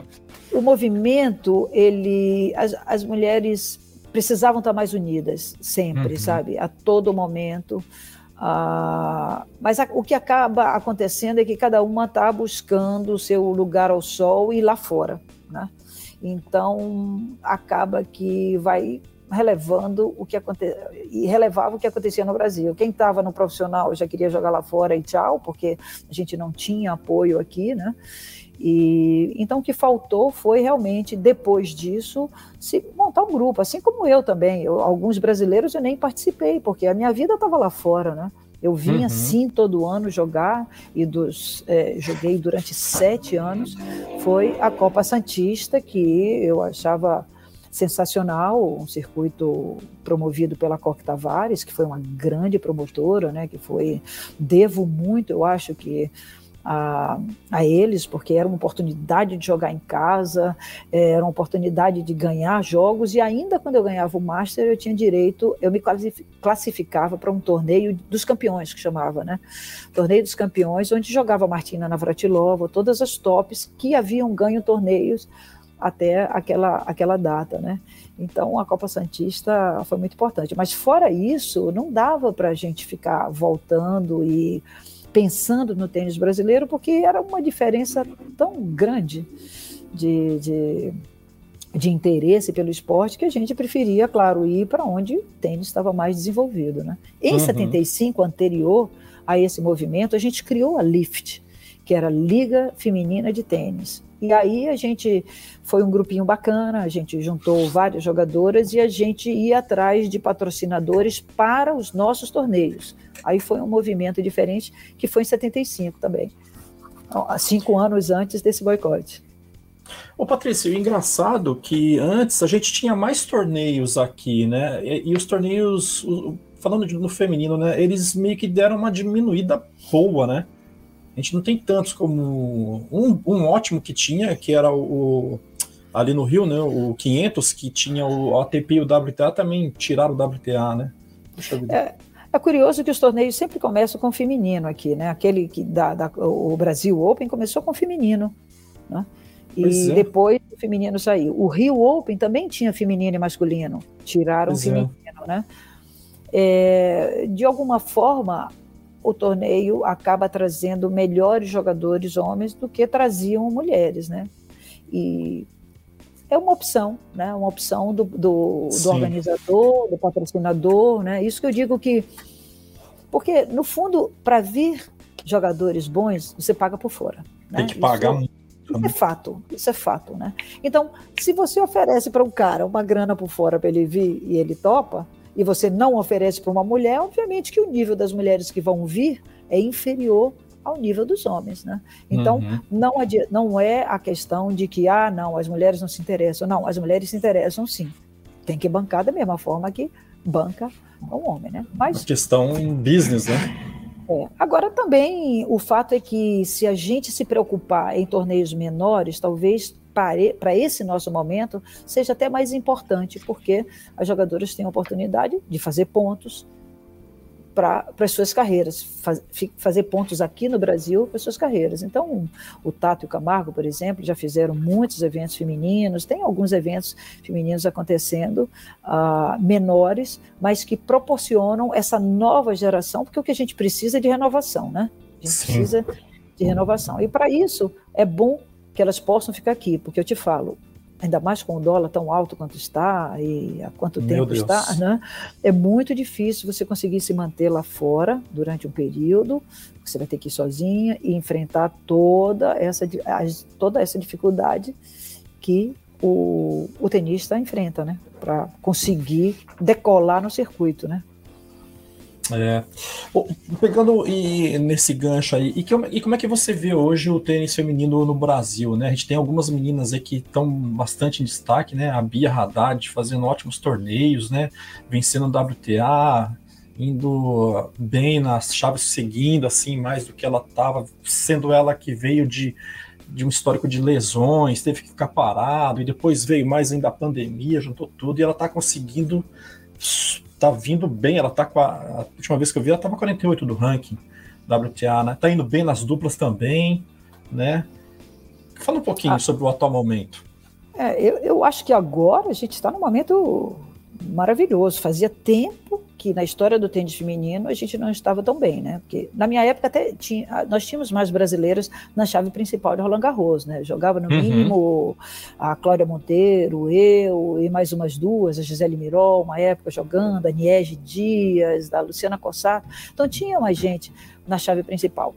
Agora, de, desses últimos anos para agora, a gente tem aí uma grande representante que é a Bia, né? A gente está assim, é, a, a, Bia tem um potencial gigantesco. Ela finalmente, depois de todos os reveses, aí é o que fala, que alguém que escreveu aí sobre a resiliência, né? A resiliência dela de superar todas as adversidades que surgiram ao longo é, da carreira dela, cirurgias e a questão do doping e a pandemia, as dificuldades, e ela conseguir ir lá embaixo e voltar, está, está 49 ou 48 agora do ranking, e, e, com os resultados que ela tem tido, a gente tem que aplaudir e, e e tem que ser, isso tem que ser muito falado, entendeu? Esse é um momento brilhante. Da mesma forma que a Luísa Stefani estava de nove, tá, entre as dez primeiras do mundo em duplas. Deu, deu teve o azar de, de, de se machucar, se machucar mas, né? mas já vai voltar, ela está treinando para voltar, já está bem recuperada, só que demora um tempo mesmo, porque tem que fortalecer bem a região afetada, né? Então, uhum. é, é, além disso, poxa, a medalha de bronze que nós tivemos no. Ela é a Laura Pigossi, né? Exato. A Pigossi ali ainda buscando ali o seu, o seu espaço, mas também está no seu melhor momento, tá? 122 do ranking por aí, né? Também está no seu melhor momento, ah, ainda não, não entrou entre as 100 primeiras, mas é, é, o que temos aí. Então, nós temos e, e a, a, Carol Meligeni também batalhando, mas o fato da Bia nos representar e representar super bem da forma, os resultados que ela teve na dupla feminina e agora na mista, né? O jogo delas hoje, nossa, elas ganharam de uma, eles ganharam de uma dupla mista hoje que ali tinham seis, eles tinham é, a, só a Misa, a Sânia Misa, essa indiana, só ela tinha seis títulos de Grand Slam, três ah, de é... dupla três de dupla feminina e três de dupla mista, inclusive com o Bruno. Olha que curioso, ela ganhou com o Bruno a dupla mista é, do US Open. E já está com 35 anos, só está jogando, já, já tem filho e tal, mas é uma jogadora como na dupla a longevidade, né? É, é, ela é possível, né? Você pode jogar ali com, com, com mais idade, ela ainda é uma jogadora muito perigosa. E o Dodite, que foi o parceiro do, do Marcelo durante muito tempo, é um tremendo jogador de duplas. Então foi um excelente resultado. Eu acho que eles formam uma dupla boa. E aí vou te dizer uma coisa que pode até ser contestada aí, vamos ver se alguém tem alguma coisa para dizer isso. Quem decide a dupla mista é a mulher. Ah, é? assim, é? Dentro, assim, fala, dentro fala de uma lógica, é, dentro de uma lógica, olha só, o homem na dupla mista, ele tem que fazer o papel dele, ele tem que ganhar todos os games do saque dele, a menos que ele esteja num dia ruim. Aí ele vai acabar é, tirando o equilíbrio do jogo. Mas se você imagina que o homem fizer o básico dele, que é sacar bem, né, entrar nas bolas, na rede, coisa e tal, quem é que vai segurar o rojão? É, é a mulher, verdade. porque a mulher é que vai ser mais atacada, né, as uhum. bolas fortes vão todas em cima dela, e quem tiver a melhor jogadora tem a melhor dupla. Agora, se o cara vai lá, dá dupla falta, joga mal, aí é uma situação fora do controle. Mas se eles fizerem o básico deles, quem vai decidir é a melhor mulher. Então nós estamos bem, porque a Bia é uma tremenda jogadora de dupla, ela, já, ela tem provado isso, voleia bem, define, ela tem golpes potentes, então ela tem um excelente jogo para deslanchar aí, né? Vamos tem um saque agora. poderosíssimo, né?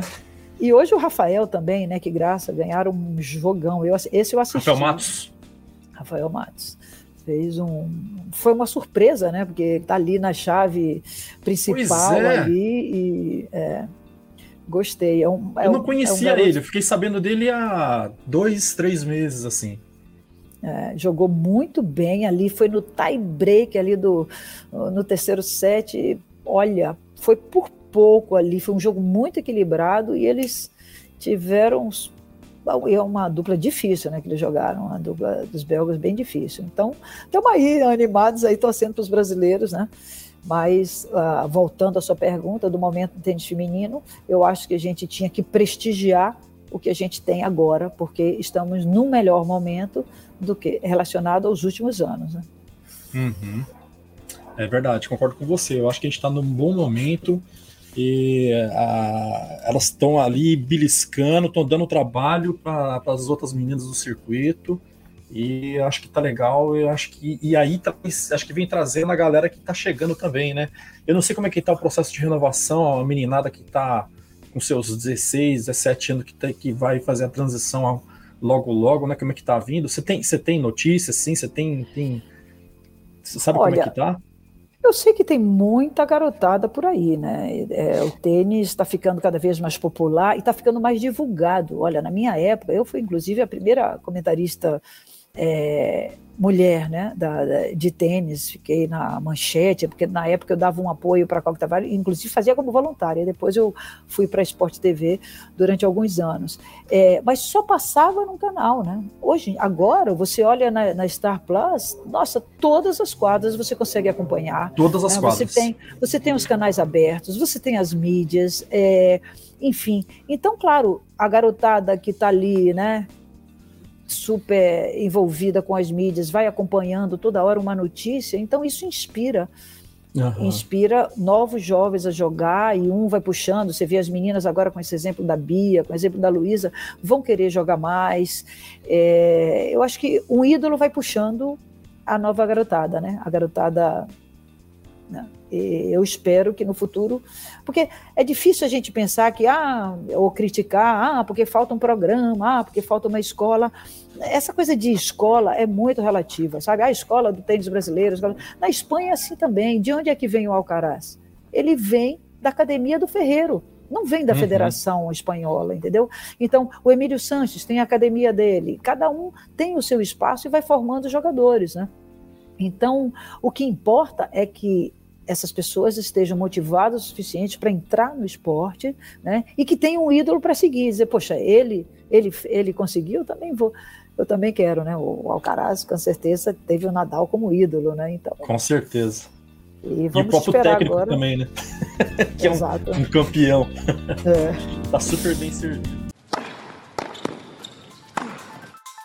Você escreveu, você escreveu, fez um TBT esses dias lá no Instagram e eu até comentei lá quando você falou do teu último jogo E eu fico pensando assim, como deve ser difícil, é, por mais difícil que seja o circuito, sacrificante, difícil, torne, é, torneio, viagem, hotel, avião, é, né, não é fácil. Às vezes você come bem, às vezes come mal, né, comida local, não, não é complicado mesmo e, e, e, sacrificante. Mas ao mesmo tempo você está pegado àquele, àquele movimento, né, aquele estilo de vida. E aí de repente você tem que de repente não, né? Você meio que vai fazendo um trabalho de que ah, daqui dois anos, daqui um ano, daqui alguns meses eu vou, vou parar. Como é que foi isso na tua cabeça? Você, você, você recebeu bem? E sabe uma coisa, emendando nisso também? Eu fico imaginando o seguinte. Por mais que a pessoa seja assim, não era o teu caso, mas assim, eu sou 300 do mundo. Ah, 300 do mundo não é nada, mas vai jogar com 300 do mundo no clube pra você ver como é que é a diferença. E aí você para, qualquer pessoa que você vai jogar hoje não tá no nível que você tá para você conseguir. Como é que. Fala essas duas coisas aí. Bom, primeiro se fala o, o momento que eu parei de jogar, né? É. Olha, foi uma decisão já bem amadurecida na minha cabeça, né? Ninguém tá. Decide parar no torneio. Isso é, todo mundo vai elaborando a ideia, né? O que é ruim por um lado, né? Porque você perde o sangue nos olhos. Né? Ah. Você perde o sangue nos olhos. Eu Vai me lembro de um jogo. É, eu me lembro de um jogo que eu fiz no US Open que eu já sabia que eu queria. Eu já estava naquela dúvida: paro, não paro, paro quando, não sei o quê. E daí eu joguei contra uma Argentina que estava ali começando no circuito. A gente foi para o terceiro, pro terceiro set.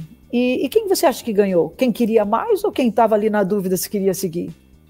Porque, na verdade, a sua confiança você constrói fora da quadra, não é na hora do jogo. Se você deixa para construir sua confiança, se você acha que você vai ganhar só porque você quer ganhar, o seu adversário também quer. Então, é uma construção que você vai vem trazendo, né? Muito bem. E aí eu fui elaborando essa coisa. Eu achei que o circuito ficou muito jovem para mim. As minhas amigas, minhas companheiras já tinham parado de jogar. Eu fui a um torneio na Grécia e por eu ter perdido a dupla, eu acabei conseguindo fazer um passeio nas três ilhas ali que ficavam mais próximas, né? E daí eu gostei, eu falei, poxa, se eu tivesse ganho, eu não teria feito. Aí pronto. Quando você começa com esse tipo de pensamento, é porque a sua cabeça já não está mais tão envolvida com tênis. Então, essas coisas foram me dando uns insights, né? E a vontade de fazer uma nova, fazer algo diferente. Era muito tempo de dedicação. Eu treinava três horas seguidas, uh, em quadra, no final da minha carreira, Nossa. e de, de manhã, e à tarde eu descansava, almoçava, e aí ia fazer a preparação física, né? Ou seja, três horas seguidas, você não tem também mais vontade de fazer nada. Depois da preparação física, você vive aquilo. Eu estava com 31 anos, e daí eu falei. E aí vi, começaram a vir algumas propostas de, né, de lançar um projeto com meu nome. Então, ou seja, quando eu parei, eu já sabia exatamente o que eu ia fazer. Então, eu, no meu caso, eu parei sem lágrimas nos olhos. Eu já fui para o torneio com a passagem para tirar minhas férias na Califórnia. Joguei o, na época, Lipton, hoje o Miami Open. Né? É, uhum. joguei o Miami Open e fui para a Califórnia. E não voltei atrás. E daí, né? Voltei já com outros planos, passei também a treinar uma equipe de meninos. Fiquei bastante, depois eu fiquei pensando, falei, poxa, eu parei para não ficar muito tempo na quadra e eu ficava treinando as meninas muito tempo também, né? Porque o grupo foi crescendo. As meninas vieram me procurar as melhores, a, na época Andréa Vieira, Cláudia Chapalgode, Luciana Tella, Roberta Burzagli, Stefani Maior. Então eu acabei tendo um grupo bem bacana de competitivo, né? E, e você viajava com elas? Não. Ficava foi... mais aqui na base. Exato, porque justamente a questão da falta de patrocínio, entendeu? Foi isso tá. que me fez também desistir, depois de quatro anos, desistir de seguir essa linha. Porque eu falei, esse não é o momento do tênis no Brasil. Eu preciso. Não, não tinha a cara do Brasil, né? Como é que eu posso treinar as meninas e nunca. Quer dizer, eu viajava com duas delas, né? Eugênia Maia, né? É, e aí, porque uma tinha patrocínio, a outra, o pai tinha condições. Então, eu não, não viajava com quem estava precisando, e sim com quem tinha condições, porque ficava caro, né? Pagar dela, pagar a minha, enfim. E aí eu comecei a perceber que não, isso não ia ter futuro. E foi aí que eu comecei com essa proposta do, de criar um instituto, porque eu vi um programa, por, por intermédio de um jornalzinho, né? eu vi esse programa Tênis nas Escolas, criado pela Federação Internacional de Tênis. Né? Eu já tinha uma academia nessa época, fiquei nove anos, promovi eventos e tal, segui com isso, e aí comecei a me dedicar a esse, trouxe para o Brasil esse programa via a Confederação Brasileira, né, porque era um programa da ITF, e Aí era passei... como se fosse uma franquia? Ou não? Não necessariamente, não. só trouxe os métodos. Não, eu trouxe, é, eu, a gente, o Brasil pediu para implantar aqui, eu fui orientada, recebi todo o material para os cursos, coisa e tal, e, e, e, passei a executar o programa. Foi bem difícil no início, porque também a CBT não tinha isenção, precisava de material, e aí eu acabei que, com o passar do tempo, eu acabei fazendo esse programa só pelo Instituto, né, desvinculado já da ITF, criei uma, fui modificando e adaptando à nossa realidade, e é o que eu faço até hoje, são 20, mais de, puxa, foi 98 que eu comecei em 96, mas criei o Instituto em 98. Então, de lá para cá, eu venho capacitando professores, implantando tênis em escolas municipais, eh, em escolas eh, públicas, e doando material para que o tênis seja é, ensinado, né? Além de que a gente tem também projetos com a nossa própria equipe, né? De atendimento direto. Então foi assim, foi uma coisa puxando a outra, mas voltando à sua pergunta, foi uma uma, uma transição transição bem pensada, bem estruturada e, e, tranquila, assim, nunca me arrependi, nunca pensei em voltar. E daí, com o tempo, né, que você fala como é que você joga depois, que já não é o mesmo nível, eu vou lhe ser sincera, eu estou satisfeita com o nível que eu jogo hoje, sabe? Ainda acho que me mexo relativamente bem, e obviamente que eu sei que eu não tenho a força ou alguns elementos daquela época, mas o tênis acaba sendo uma fonte de, de energia, de satisfação e e, e um objetivo na minha vida, entendeu? Eu não preciso uhum. mais ser aquela Patrícia lá, profissional. Não, eu sou a Patrícia de agora, com as minhas limitações, mas com, os, com outros sonhos. E sonhos uhum. relacionados ao esporte que eu pratico, como era antes, entendeu? Sim. Uhum. Mas, mas, eu, é, hum. mas, mas o, que eu quis dizer, o que eu quis dizer foi o seguinte: eu parei. Agora, com quem ah. que eu vou jogar? Ah, ah, não, é mais fácil agora arrumar quando você para. É mais fácil você arrumar. Só que daí você vai ter, só que você não vai ter ninguém época. no nível que você tá, né? É isso que eu, que eu ah, acho. Ah, tem, eu acho... tem, Consegue? tem porque para mulher, você primeiro que tem outras jogadoras também, mas mesmo assim mulher sempre tem os homens. Eu sempre treinei com homem na minha vida. Né? Ah. Quando eu vinha treinar aqui, sempre, quando a Cláudia não estava aqui, que era uma grande parceira de treino, eu treinava com outros, é, com homens, né? com ou professores, ou pessoas de clube, outros jogadores, então fica mais fácil para a mulher, né? tem mais opções. Né? E, mas hoje em dia eu vejo que tem, nossa, muitas mulheres bem mais jovens, né? Ô, Patrícia, de, de, Deixa eu ir passando umas perguntas do pessoal aqui, senão tá. eles vão me bater aqui. E aí eu vou te é. perguntar mais coisas sobre o Instituto Patrícia uhum. Ó, a Raquel Félix. Os clubes regionais ainda são formadores de atletas tenistas, a exemplo de outros esportes? Existe o interesse dos clubes na manutenção desses atletas? O que você acha? Olha, eu acho que o clube deveria ser um grande formador, porque é, é muito é, é, um alto custo, né? Você ter um bom nível de tênis é, e tudo que o tênis exige e, e ainda é, se não forem clubes, né? Uh, a gente não tem as academias de, de tênis como tem lá fora, né? O Marathon Glow, por exemplo, tem uma academia na França. O Harry Hoffman tinha uma nos Estados Unidos. O Nick Bolitieri. Aqui a gente não tem esse tipo. Né? Então os clubes ainda tem uma tremenda importância, desde que tenham professores capacitados e desde que tenham essa função, né? Aí a questão do clube é porque é, a, a, briga é né, o quão competitivo deve ser um clube, né? Porque o clube é cheio de associados que também têm direito a usar a quadra, que querem né, ter o seu espaço, e as quadras de tênis hoje em dia são muito disputadas. Mas obviamente que, que uma boa divisão aí, eu acredito muito que o clube poderia formar, sim, e, e deve formar, tem né, vários clubes aqui de, de São Paulo que minimamente tem tenistas saindo de lá. Acho importante, sim. Legal. Eu conversei, eu gravei com o Narc Rodrigues já tem uns dois, dois para três anos. E ele falou sobre essa questão de clubes que uma, uma coisa ruim que aconteceu é que diminuiu muito aquela competição interclubes. Ele até falou do Rio de Janeiro, falou, bom, no Rio de Janeiro não tem nem tênis, ele até deu uma, uma brincada assim, né? É, porque ele, ele vive lá, né? Mas realmente, eu lembro que quando eu, eu, eu vim do vôlei e depois eu comecei no tênis amador, né? E eu lembro que tinha muito interclubes. Você, é, é, você acha que é, é, por aí mesmo? Esse interclubes? É, eu, é, eu acho que os clubes perderam realmente muita força. O meu clube, por exemplo, perdeu espaço né, virou, agora tem um, um, condomínio dentro do clube, vendeu uma, um, um, pedaço da área, o outro clube lá da Bahia, a mesma coisa, e os clubes estão sem recurso, muitos clubes têm problemas de IPTU, uh, ah, mas uh, os torneios também são, é, exato, os interclubes, existe interclube, interclubes ainda, né? Mas na minha época tinha mais sul-americano, eu me lembro que a gente, meu primeiro, minha primeira viagem para fora foi para Bolívia jogar um, um sul-americano. Uh, os clubes deveriam ser, porque senão o, o tênis vai ficar restrito à classe média alta.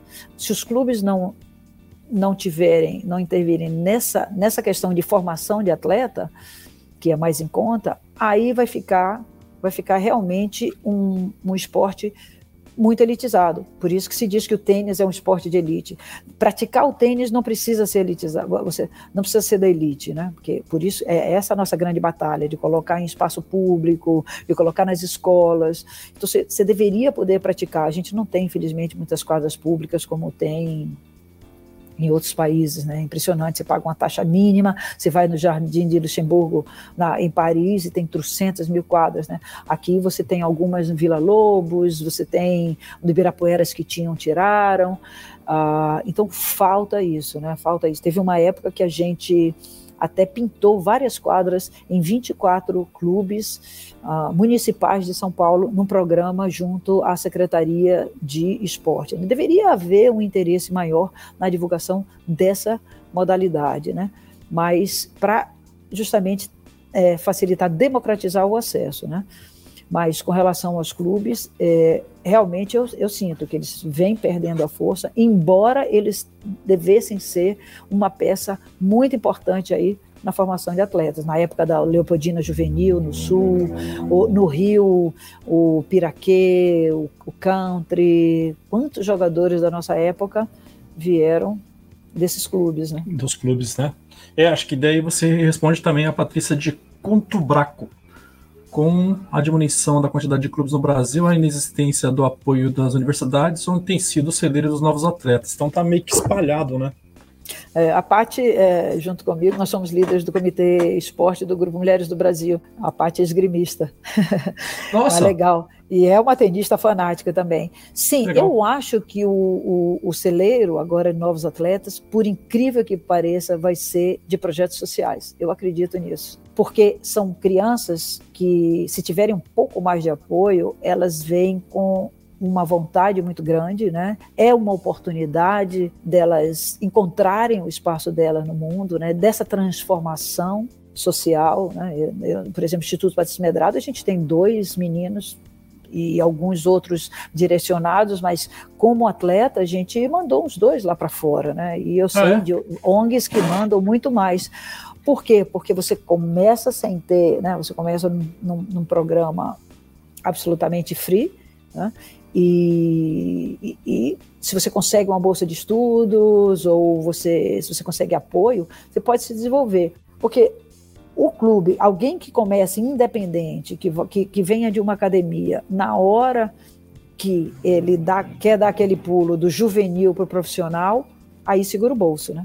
Eu conheço histórias de pais que venderam carro, que venderam imóveis e tal, para acreditando numa carreira. Esse é o grande problema, né? Esse é o grande é, problema. Né? É aí que fica caro. Então, precisa desde cedo é, e talvez pelas organizações sociais, com apoio de empresas que podem usar incentivos fiscais, talvez a gente tenha aí uma nova leva em países como o Brasil, por exemplo. Uhum. Verdade. Ó, a Raquel Félix está dizendo aqui, deveria voltar a narrar os jogos. Patrícia Medrado, além do histórico profissional, tem uma excelente didática e transmite a paixão do esporte para todos. Concordo, Raquel. Obrigada, Raquel. Ô, Patrícia, mas e aí, você tem, tem vontade de voltar a comentar? Olha, estou à disposição. Eu gosto, sim. É? Eu, eu, eu, é, eu, eu gosto muito. Eu, é, eu tenho que dizer uma paixão, né? Eu vejo, assisto um jogo e eu automaticamente estou analisando, estou comentando, sabe? Uma coisa que. Né? que é automático, é. né? É, é automático. Exato. Eu, eu, eu, eu, eu, comentei a Copa Davis, a Copa Davis, a, o, o, o agora Billie Jean King Cup, né, que era o Fed Cup, né, pela, a, pela plataforma da Zona, que foi lá no, no Sul, a última vez. Foi interessante, mas realmente estou é, aí à disposição, só preciso ser convidada. Chamada, legal. Então, fica, fica a dica.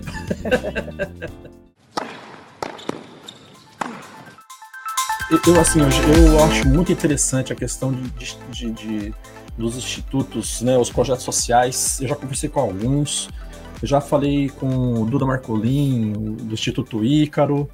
Tem uma atleta de beach tênis, a Luzélia Costa, que ela tem um programa chamado Atleta Bom de Bola, Aluno Bom de Nota, que ela mostrou assim os números de como os alunos que estavam péssimos melhoraram bastante. Ela tem uma história fantástica lá a, a professora Rosângela Galietti, né, que tem o, o circuito Rolando Amor, né, tem você, enfim, tem, tem vários, tem um tênis na Lagoa, né, do Alexandre lá, muito legal também, ele contou a história dele. E, e, assim, você, como é que como é que funciona? Eu vi até que você é, postou algumas coisas ali que você tem é, crianças ali de que estão em situação de vulnerabilidade máxima, assim, né? O intuito do Instituto, desses projetos sociais, no teu caso, é formar atletas de alto nível ou é primeiro trazer ele para ter uma qualidade de vida melhor, ou aumentar o nível dele de, de, de cidadão, e aí a partir daí vocês veem que, que se a pessoa é do esporte mesmo ou não? Como é que, como é que funciona? É, não, o Instituto, em absoluto, pensa no alto rendimento. Né? Eu acho que isso é um bônus. Você consegue um atleta que se destaca, como foi o caso desse menino que a gente mandou para os Estados Unidos. É, ele simplesmente acabou sendo lá, mesmo ele sabendo que não queria ser tenista, né, ele foi para ter uma formação melhor, ele foi o melhor da faculdade e tal. Mas isso é bônus. Né? O que a gente uhum. quer é é oferecer um, um futuro melhor para essa garotada. É isso. Ensinar valores. Né? Então, os nossos valores são o fair play, a solidariedade, o respeito. É isso que a gente passa basicamente nas aulas. Com isso, a gente abre um leque de possibilidades para o futuro dessa, dessas crianças. A gente tem, já mandamos talvez uns 20, por agora a gente deve ter uns 14 meninos nossos trabalhando num clube em São Paulo como ah, menores aprendizes, não na área de tênis, em qualquer área, na, no almoxarifado, no recursos humanos, em várias áreas. Tem gente já efetivado, porque passou da parte é, da experiência e tudo mais. Tem alguns alguns meninos que trabalham na hebraica, enfim, eles estão espalhados por aí, né? Então, o nosso orgulho é isso, né? A gente acaba formando, ensinando o, a modalidade e aí ele aproveita aquilo da melhor forma, né? Ele pode trabalhar na área, ele pode com isso abrir esse segundo menino que foi nosso para os Estados Unidos, ele foi porque ele gabaritou na matemática. Não foi Nossa. por causa do nível de tênis dele, mas ele foi indicado por nós, por uma pessoa também que quis ajudar, que passou por esse processo, uma jogadora brasileira, Viviane Marani, que mora lá fora, ela ajudou muito nesse processo. A gente escolheu, né? A gente indicou, olha, esse menino. Tá? E ela cuidou de toda. Enfim, então é, é, abrir esse leque de possibilidades para um futuro melhor. Isso é basicamente né, transformar por meio do esporte. Mas alto rendimento, olha, é um funil que tem uma boca gigantesca, mas que é super apertado, passa uma gota. Se você for fazer uma estatística do número de pessoas que jogam tênis e de quantas conseguiram viver do esporte como profissionais, mas olha, pinga aqui muito. Então, eu, eu, eu acho que. E, e a, a, partir, e, e, quando você pega essa garotada, elas vêm, às vezes, até com já algumas deficiências né, de, de nocionais, né? Obviamente que tem uns que têm uma condiçãozinha melhor, mas o que ou, ou, nocional, ou, ou de amor, ou de carinho em casa. Então, você se depara com diversas, diversos problemas ali que a gente não sabe que existem quando a gente está do lado de cá, sabe? Então, uhum. é, já são 22 anos, são 22 não, né? São mais que isso, né? 24. É, já vi muita, muita história de, de crianças assim realmente precisando de qualquer tipo de apoio que não virá e, e, e muito longe de ser um, um atleta profissional. Sim. Ô, Patrícia, e como é que funciona no caso das escolas? Você, como é que é o approach? Você vai até a escola e vocês dão as aulas lá? Ou você vai lá, fala do instituto e as, e as crianças interessadas, os professores e pais, levam até um espaço físico do instituto?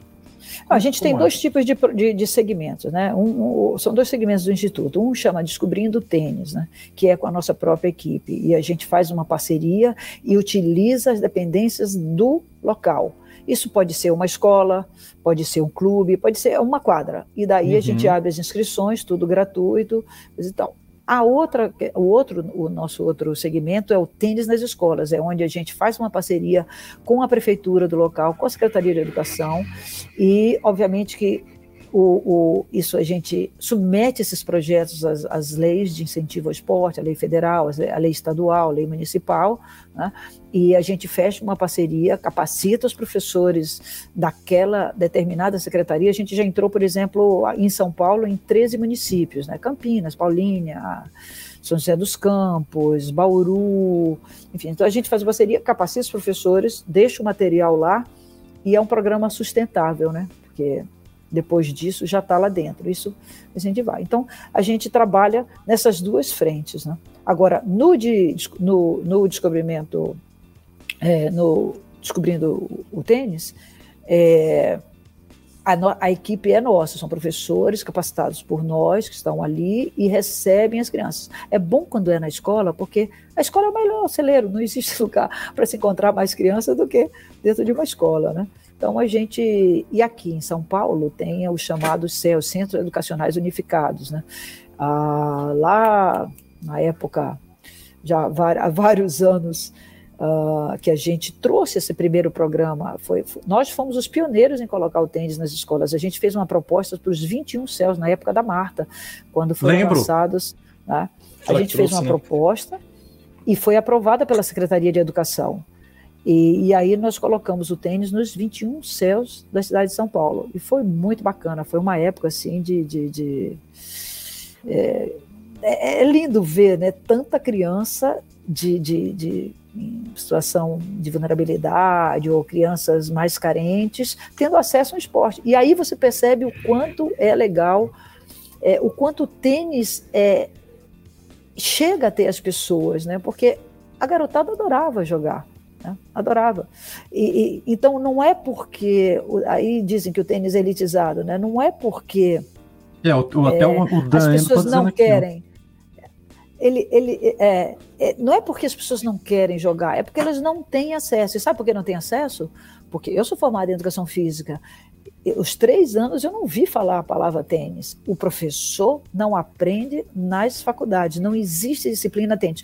Uma ou outra Inclusive, vou até conversar com os alunos agora na faculdade de Itu, fui convidada ontem por, por, um, por, um, professor que está dando tênis, mas isso é raro, é um ou outro, é uma ou outra universidade que tem a disciplina tênis, ou, ou tem esportes com raquetes, onde eles dividem um semestre com todos os esportes de raquete, que não são poucos, né? Aí vem o badminton, vem o squash, vem o tênis, agora o beach tênis, que está muito forte. Enfim, o beach tênis está incrível. Então o professor não aprende, consequentemente, ele não ensina para as crianças. E aí a criança passa toda a época do ensino fundamental sem nunca ouvir falar de tênis. E se algum dia ela quiser jogar, o que, que ela tem que fazer? Tem que entrar numa academia ou tem que ir para um clube? Quem é que tem essa facilidade? Classe média alta. É. Ser sócio de um clube ou pagar um professor de uma academia. Então ela passa toda ela passa, a criança passa todo esse período da vida dela sem conhecer o esporte. E aí fica aquilo que a gente chama do quarteto fantástico, né? Que é o futsal, handball, vôlei e basquete, que é o que é. se ensina nas escolas. E os outros esportes, né? tidos como elitizados, que no fundo não são, porque o que, que é ser um esporte elitizado? É o material que é caro? Vai comprar uma chuteira do Neymar, deve ser caríssima. Agora, você pode é jogar com. Você pode jogar com tênis mais barato. A raquete, hoje em dia, tem de todos os preços, né? Tem a raquete caríssima, mas tem uma raquete mais acessível. Sim. Bola, você pode jogar com. A bola pode durar, né? A bola vai ficando carequinha, mas ela dura um tempo, né? Enquanto uhum. que.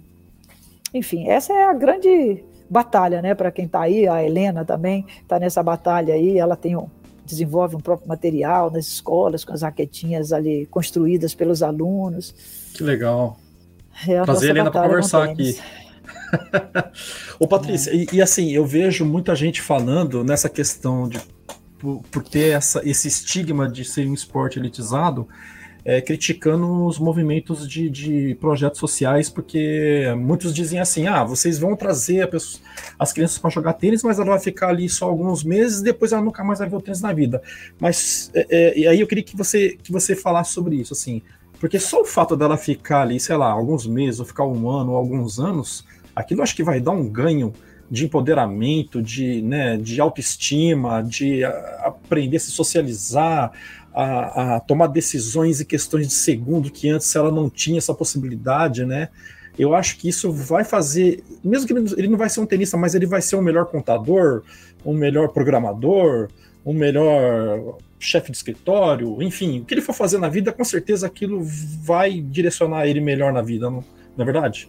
Ah, isso é intriga da oposição, né? Esse é o tipo do comentário é. que totalmente intriga da oposição. Mas eu já escutei isso também. E realmente não, não procede, né? não procede. Porque se você for pensar assim, você aprende handball na, na, na escola e depois você joga quando? Exatamente. Você conhece algum clube que tenha handball, assim, até tem um lugar ou outro, mas sai de lá e vai jogar onde? Né? E não é isso. Exato. Eu acho que o, o, eu entendo assim, tem algumas ONGs que têm uma OSCs, né, que agora já nem se usa mais a palavra ONG, né? A gente agora não se denomina mais o que a gente não é, né? Porque organiza, ONG é organização não governamental. A gente já não considera mais o que a gente não é, e sim de onde a gente vem, a organização da sociedade civil, né? Uhum. Tem algumas OSCs que pensam, é, que, que, querem fazer é, rendimento. Então, ótimo, mas a maioria usa o esporte como meio como meio. E qual é a vantagem do tênis? As meninas gostam também, né? Não é um esporte que discrimina, é um esporte que não tem contato direto. Então, ele machuca menos. Né? É um esporte que você aprende autonomia, porque você, num campeonato, cada um marca você, é, é, não, você não recebe instrução, não é permitido, né? Você também aprende a respeitar o outro, que é você que marca o seu lado, né? Se você passar, é, marcar muito errado, vão lhe chamar a atenção, né? Enfim, e é um esporte também que não há substituição, então você tem que assumir as suas responsabilidades, né? É então, é um esporte que ensina muito, muito o que você precisa para a vida toda, para o resto da sua vida. Porque vai chegar uma época em que você não vai ter mais uma equipe para te ajudar. Né? É, é, é, a época que você vai escolher a sua profissão, que você vai estudar, que você vai sozinho na vida. E o tênis te ensina isso, porque é um esporte individual e que é treinado coletivamente. Ele é individual no jogo, Sim. mas ele é treinado coletivamente, né? Então uhum. existem mil vantagens, fora os benefícios físicos e a integração, a socialização e há uma forma também de, de, de, de ascensão social. Quantos meninos desses começaram como rebatedores, como pegadores de bola, que depois né, tiveram toda uma carreira? Então é mais uma possibilidade, não é a única, né? é mais uma possibilidade de transformação de transformação social. Então, quem diz isso é porque não deve é, gostar de tênis tá ou, ou, ou, não tem esse espírito, não entende o que, que é, quais são as oportunidades que faltam para pessoas é, de comunidades. Verdade. Queria saber de você agora as suas impressões sobre essa primeira semana de Roland Garros. Você já falou algumas coisas ali das brasileiras. É, que, que você tem visto? Você disse que assistiu hoje o jogo do Nadal e que você sofreu. Conta pra gente os seus destaques. Olha, tá, tá, tá interessante esse ano, né? Aliás, cada tá. ano é, é, é, é uma tá loucura, né? Mas esse ano ficou assim, eu acho que a gente vai ter finais antecipadas, né? No masculino. Pois é. No masculino, porque assim, não, não é marmelada, não é injustiça, é o processo mesmo. É, o número um é o Djokovic, o número dois é o Medvedev. Se ele não é bom em saibro, paciência, mas ele é dois no mundo, ele é tem é que ficar embaixo. Então, para quem não entende como é feita, como é feita uma chave de torneio, tem toda uma lógica. São 32 cabeças de chave. Cabeça de chave são os 32 melhores jogadores que são espalhados, que têm locais determinados na chave para serem colocados. Né? Para que o primeiro não encontre o segundo na primeira rodada e tudo mais. Então calhou de com a numeração de cada um que ficasse no topo da chave Djokovic, Nadal, uh, Alcaraz, Djokovic, Nadal e Alcaraz. Quer dizer, esses três que são fantásticos. Né? Uhum. E o Zverev, e o Zverev, né? E o Zverev. Enfim, então tem quatro fortíssimos, Zverev é três do mundo, né? E lá embaixo ficou o Medvedev, que não tem esse retrospecto, mas que é um cara que engana, viu? O Medvedev engana. Tá, tá indo ali quietinho, ó, mas ele não perdeu sete. Né? O Medvedev, lá embaixo tem o Casper Ruud, que é um bom jogador, mas que não está ali no top 5, né? É, o, o Rublev, o Sinner, quer dizer, lá embaixo ficaram os bons, porém não tão bons quanto os que estão lá em cima. Uhum. Então a gente agora tem, na próxima rodada, um Nadal e um Djokovic que poderia ser uma final, como já foi efetivamente Exato. várias vezes. E para quem ganhar, ainda jogar com o Alcaraz, que tá. Que, Só meu pedreira. Deus, que é um ser de outro planeta, esse cara. Não, esse, esse cara, é um esse ET. menino, é um esse ET. menino. Incrível como ele chega nas bolas ele tem asinha nos pés, é, é, é uma loucura, né? É, é, ele, ele, eu não tenho dúvida, assim, seria capaz de apostar muitas fichas que ele vai ser, se não acontecer uma lesão, se não acontecer uma coisa horrível, ele vai ser brevemente o número um. Eu não Ô, sei Patrícia. se ele já está já tá pronto para ganhar do Djokovic, eu não sei, é. eu acho que o Djokovic, eu queria muito que o Nadal ganhasse no, na próxima rodada, torço muito para ele, mas tá me preocupando muito né? o Djokovic, e de repente aquele problema no pé do Nadal, né? Porque vai ser um jogo que ele vai exigir demais do Nadal. É, e esse desgaste, né? Porque para ele ganhar Djokovic vai ser um desgaste muito grande, para depois ele enfrentar o Alcaraz, que não é nem a final ainda, né? Para depois ter a final, né? Nossa, gente. Então é uma é um, uma longa estrada, né? E, e, e falando do, do, Alcaraz, ele passa uma energia boa, né? Ele, ele tem um carisma muito legal, né? Parece um molecão mesmo, né? Tem. Não, e o que me impressiona é a movimentação dele em quadra. Me, isso me impressiona. E ele é um cara forte, né? Ele é fortão, ele já tem uma estrutura. Tem, ele tem um físico excepcional, excepcional. Ele deve ser, sem dúvida, agora o jogador mais rápido, né? É um jogador maduro para a idade que ele tem. Né? E já está ali, já está ali, né? Já, já, e chamando já a responsabilidade tá... para ele, né? Chamando e tem por trás dele um cara muito sereno, muito equilibrado, que é o Ferreiro. E é um menino humilde também, deve ter aprendido isso, né? Porque vem dessa escola aí da, da Espanha, né? Que, que liderado pelo Nadal, né? Então é um menino humilde. E olha, se ele não ganhar esse agora, a gente vai escutar ainda muito ele. Né? Então, a gente nunca sabe, né? Porque também na hora H pesa a questão do, do histórico, da responsabilidade. A gente não, pode apostar porque não sabe como é que você, como é que ele vai reagir ou como é que eles vão reagir, né? Mas o Nadal, por outro lado, a Raquel está dizendo aqui que o Nadal, o Nadal também surpreende, né? O ano passado eu achava que não ia dar, deu.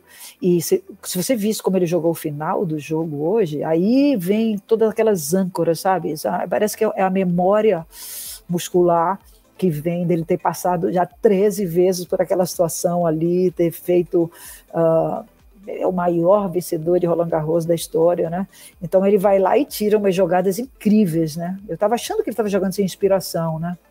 Terceira vez que ele vai ao quinto set em toda a carreira dele Não, de, de Roland Garros.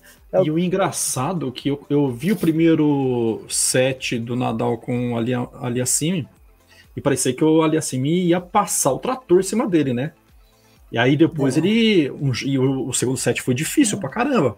Só que daí ele conseguiu, né, reverter a situação, e aí o jogo se estendeu, depois eu não consegui assistir mais, mas aquelas, é, umas coisas que, uma, que chamaram a atenção, que quando o Nadal ele vencia o ponto, ele dava umas olhadas pro tio Tony, e o tio Tony tá numa situação ali que ele é o treinador do Aliassime.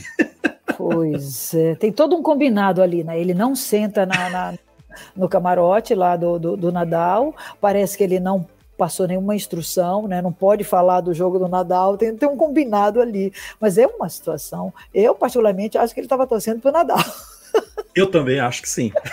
Porque tem muita história ali, né? Tem. É, mas, enfim, é, ele também tem todo o direito, claro, tem que seguir a carreira dele de, de, de, treinador e tudo mais, né? Mas foi um jogo que até o 3 a 3 do quinto set você não sabia o que, que ia acontecer. Eu falei, meu Deus, vai dar tie break aí, já pensou? De... Porque agora essa é a novidade desse ano, né? Não tem, que é desumano, né? O, o tempo que demora esses, esses. Então agora a nova regra é que o quinto set tem tie break. Uhum. Isso já vai dar uma encurtada dos jogos, porque eles podem ficar ali do jeito que o nível está, cada um fazendo seu saque, uma coisa impressionante. Então, não termina nunca. No masculino já tem o tie-break. Eu pensei que fosse dar um tie-break ali. Aí no 3 a 3 o Nadal sai com duas, três jogadas excepcionais e vira o jogo. É incrível. É, o cara é, ele é um fenômeno, né? Agora, no feminino. No feminino. Já no, já no feminino, eu acho que a Iga ela está um passo à frente de todas. Ela, ela, ela, até outro dia o tênis feminino estava todo equilibrado. Você não sabia quem ia ganhar, cada torneio dava uma campeã, né? Tava muito, tava muito assim, sem nenhuma liderança. Mas agora com a Iga, ela, eu acho que ela está um passinho à frente. E é curioso, né, que eu, eu, eu sempre falo que a gente, é, os tenistas precisam de dois anos. Depois que eles ganham o Grand Slam, se for muito jovem, eles precisam de dois anos para voltar a serem, para voltar a jogar num bom nível. Após, e, e tá após o Grand Slam? É, e está batendo isso. Olha, a ah, Iga é? ganhou há dois anos. Ela ganhou em 2019, né? E agora uhum. que ela, uhum. tá, ela, não fez mais, ela não fez mais nada. Ou foi 2020, né? Foi 2020 que ela ganhou, né? Sim. É, 2020. 2020. O, o Guga, você vê que ele ganhou em 97. A Raducano, é, o Guga ganhou em 97, depois ganhou em depois 2000. Depois 99, Não, não é, ele dois... ganhou 97, 2000 e 2001. 2000 e 2001. A, a Raducano ganhou o US Open, não fez mais nada. Não fez mais nada. É verdade. A, elas... a, a, Leila agora tá. A Leila que está voltando agora e está ainda viva, coisa e tal. Então, você. É porque é muita mudança de vida, né? Você sai de um. No caso da Raducano, ela sai de um qualify, ganha o torneio, e agora está lá com a rainha da Inglaterra, está entendendo? Virou modelo. Então, você tem também que aproveitar essa fase, mas isso Sim. te desestrutura para o esporte, para a sua parte técnica, para a sua concentração. Isso, obviamente, você tem que se readaptar, né? Uma nova vida, um novo. Você, tá, você entra num novo patamar, né? É. Então demora um pouco, demora um pouco. Mas foi, mas foi impressionante a quantidade das tops que caíram na primeira e na segunda rodada, hein? Sim, Poxa a Jaber, Jaber, por exemplo, eu senti, deu muita pena. Sabe o que, que é? A primeira rodada de um torneio como esse é a mais. De qualquer torneio, é sempre a mais difícil. Porque você está vindo. Primeiro, quando você vem de uma vitória, você tem que se desprogramar, né? Você se programa mentalmente cada dia, você já se prepara para aquele jogo, para aquele jogo. Aí você ganha o torneio. Aí você, quando você se desprograma, você desprograma. é difícil embalar de novo. Você tem que reprogramar. Começar do zero, né? É, então a primeira rodada, é, tanto é que você pode ver como foi difícil para vários deles o primeiro jogo. Quantos saíram perdendo dois sets a zero, é, e depois viraram o jogo. Os homens, eles têm mais tempo, porque é melhor de cinco. Então é. eles têm o, eles ainda podem perder dois sets e virar o jogo, como aconteceu com o Zverev, né? Como é, o Zverev começou Alcaraz, sem engano, né? O Alcaraz quase perde também, entendeu? Aí depois que passa a primeira rodada, você vai já começando a se sentir mais em casa. Mas a primeira rodada é muito difícil. Aí aconteceu, a Jaber deu pena, eu vi esse jogo, assim, ela errou cada bola. Assim, impressionante. E ela vinha é. numa, numa fase excepcional. A, quem mais saiu? A, a Badosa se machucou, né? Isso aí não teve jeito. A Muguruza caiu acho que né? na primeira rodada, né? A Muguruza, eu acho ela muito inconstante, sabe? Não, não, é. não boto muita fé nela, não. Ela pode um dia jogar super bem, tanto é que ela ganhou o Masters né, o ano passado, mas de repente ela dá dupla falta, dá muita dupla falta, erra muito. Eu não sinto, da mesma, da mesma forma que a Zabalenka, né? A Zabalenka é, tirou alvo, né? Fecha os olhos e ela erra por quilômetros ou dá um winner, né? Então. Ela vai muito na força, né? Ela não muda o é, são jogadores que não inspiram assim aquela confiança de que não, ela tá bem agora e vai ganhar, ela pode, tudo pode acontecer.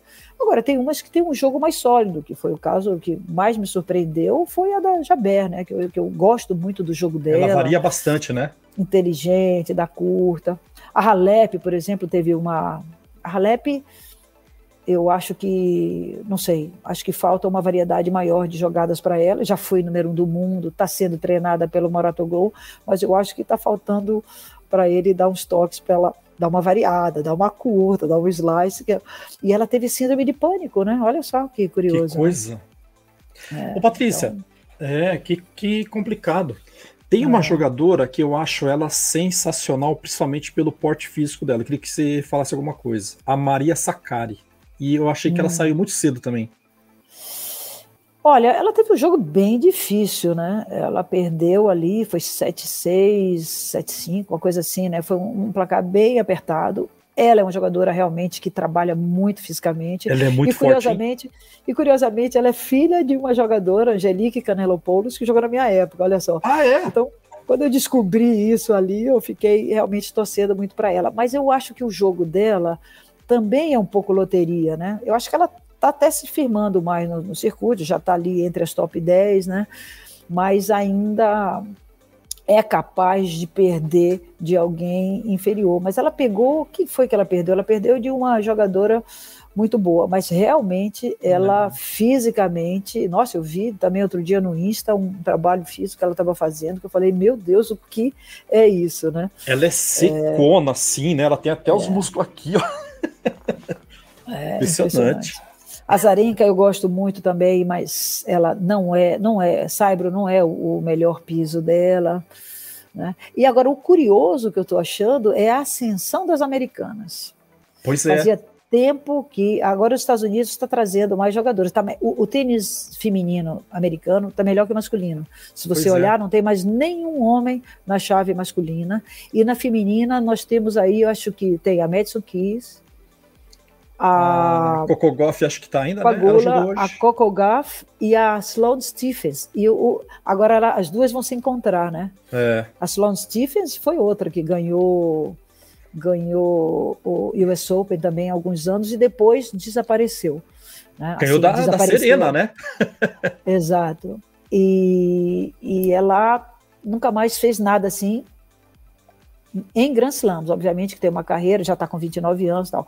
E agora eu achei que ela está bem madura e joga com a Coco Gauff, que foi, que é um fenômeno de, de juventude, né? Ela foi a primeira mais jovem a entrar numa quadra, num, num torneio de Grand Slam, também foi a mais jovem a ganhar um Grand Slam juvenil, e, mas aí também sumiu. Sumiu no sentido de, em Grand Slams, né? Eles vão ganhando uns torneios, mas e agora estão as duas ali. Então vai sair uma americana, tem a Pagula e tem a Madison Kiss, que também que é treinada pela Davenport, que já foi número um do mundo, e que também todo mundo acreditava nela e não correspondeu. E agora também está tá firme aí na chave. Então, os Estados Unidos, a Collins já perdeu, mas a americana. Então, os Estados Unidos está tá trazendo umas boas representantes. É estranho, porque não tem com exceção da costa leste, todo, todo o resto dos Estados Unidos é quadradura, né?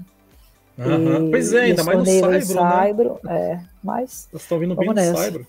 Tá interessante, né? Então, estamos tá. aí acompanhando. Tá bem interessante mesmo. Ó, tem... Tem perguntas aqui, a Thelma. Patrícia, você como fisioterapeuta, falando na jogadora sênior melhor idade, você acha que pilates ou musculação para um melhor desempenho? Isso é preparação física? Eu falo ela, porque. Ela odeia. ela odeia academia. Olha, Thelma, eu me preparo, o meu, o meu preparador físico é um sensei de karatê, né? A Nossa. gente eu faço bastante agachamento, faço é, pego peso, faço esteira. Eu acho que você tem que pensar o, é, em, em tudo. O Pilates é bom também, né? O Pilates mexe muito com postura, tudo mais.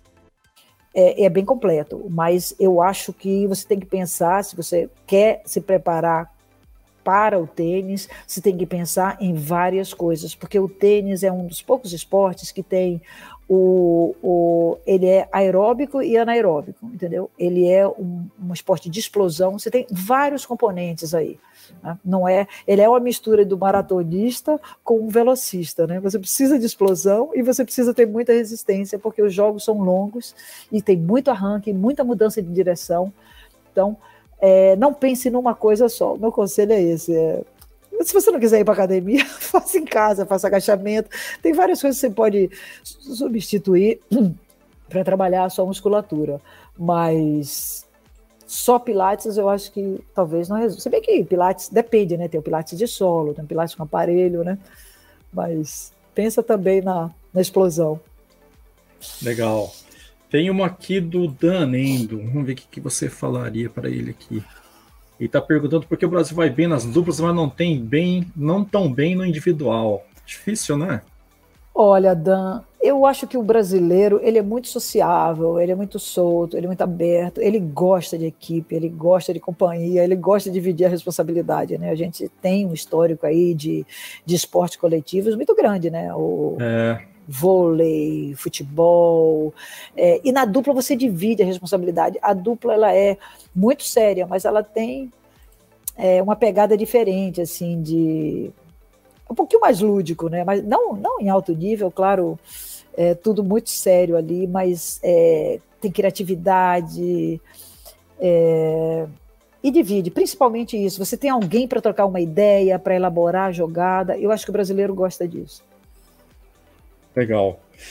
Patrícia, tem, tem uma pergunta aqui do Tasto Albuquerque, ele é diretor de tênis da ABB de Maceió. Ele mandou por WhatsApp, ele está dizendo o seguinte. É. Patrícia, estou com 73 anos, iniciei aos 51, graças ao Guga, vendo seus jogos, descobri o tênis. Mas hoje estou sofrendo com os meus joelhos. Sinto que estou correndo risco de ter que parar. Como você lidou até o momento para não sentir problemas nos joelhos? Obrigado por responder, parabéns pela brilhante carreira e parabéns também ao podcast. Obrigado, Tácito. Tá, Tácito. Como é Tácito, que é o nome dele? Tácito, Tácito. Albuquerque. Tácito, Maceió. Olha, olha, Tácito, você, você tocou num ponto crucial. Eu conheço muita, muita, muita, muitos jogadores, jogadoras com problema de joelho. Inclusive eu tenho condromalácia nos dois joelhos. O que que eu faço? Eu faço muito fortalecimento. Você precisa fortalecer toda a sua região, claro eu não sei que problema você tem, né, de joelho, porque são muitos, né? O é. meu, eu, é, é, porque pode ser ligamento, pode ser menisco, né? O meu que é desgaste, que é de tempo de jogo, eu, eu trato fortalecendo todas as estruturas, fazendo muito agachamento da forma correta, né? E, enfim, é, e também vez ou outra, já fiz, né? Agora não estou precisando, já fiz aplicação de ácido hialurônico, mas cada um tem a sua questão. Agora, o jogar em quadra de saibro também alivia um pouco mais o estresse no joelho, né? O peso, porque você não tem aquela freada tão brusca quanto numa quadra dura, né? Então você saber exatamente o que é que você tem e fortalecer, mas não desista de jogar sem saber, porque né? Sempre tem um remedinho, sempre tem algo. Eu também já tomei muita condroitina, glucosamina, mas até hoje não sei se isso é bom ou se não é. Algumas pessoas dizem que é bom, outras dizem que não adianta. Mas volto, insisto a dizer que depende do que você tenha. E joelho é realmente um problema sério. Infelizmente, a gente se sustenta ali, né? E precisa muito. Legal. Agora eu tenho uma pergunta para você da Thelminha. Ela está acompanhando aqui mas ela mandou uma pergunta pro WhatsApp em, em áudio. Vamos ver se você consegue ouvir. Vou deixar aqui no tá. máximo. Eu quero fazer uma pergunta. Tá ouvindo? Patrícia, qual foi a sua maior emoção desde que você começou a jogar tênis? Qual foi o seu torneio? Qual foi o seu troféu que lhe trouxe maior emoção? Assim como eu vou dizer um dia qual foi o meu torneio que me deixou também muito emocionada. Eu espero dizer isso para meus netos, passar para eles, toda a emoção do tênis. E eu faço a pergunta para você. Qual foi o torneio que você mais se emocionou? Ela Olha, tá aqui, a Thelminha ela é de Maceió também. De Maceió também, que bacana. É... Olha, Thelma, eu vou te dizer que minha melhor emoção foi uma derrota. Porque eu fui. Porque eu fui vice-campeã pan-americana em 75, né?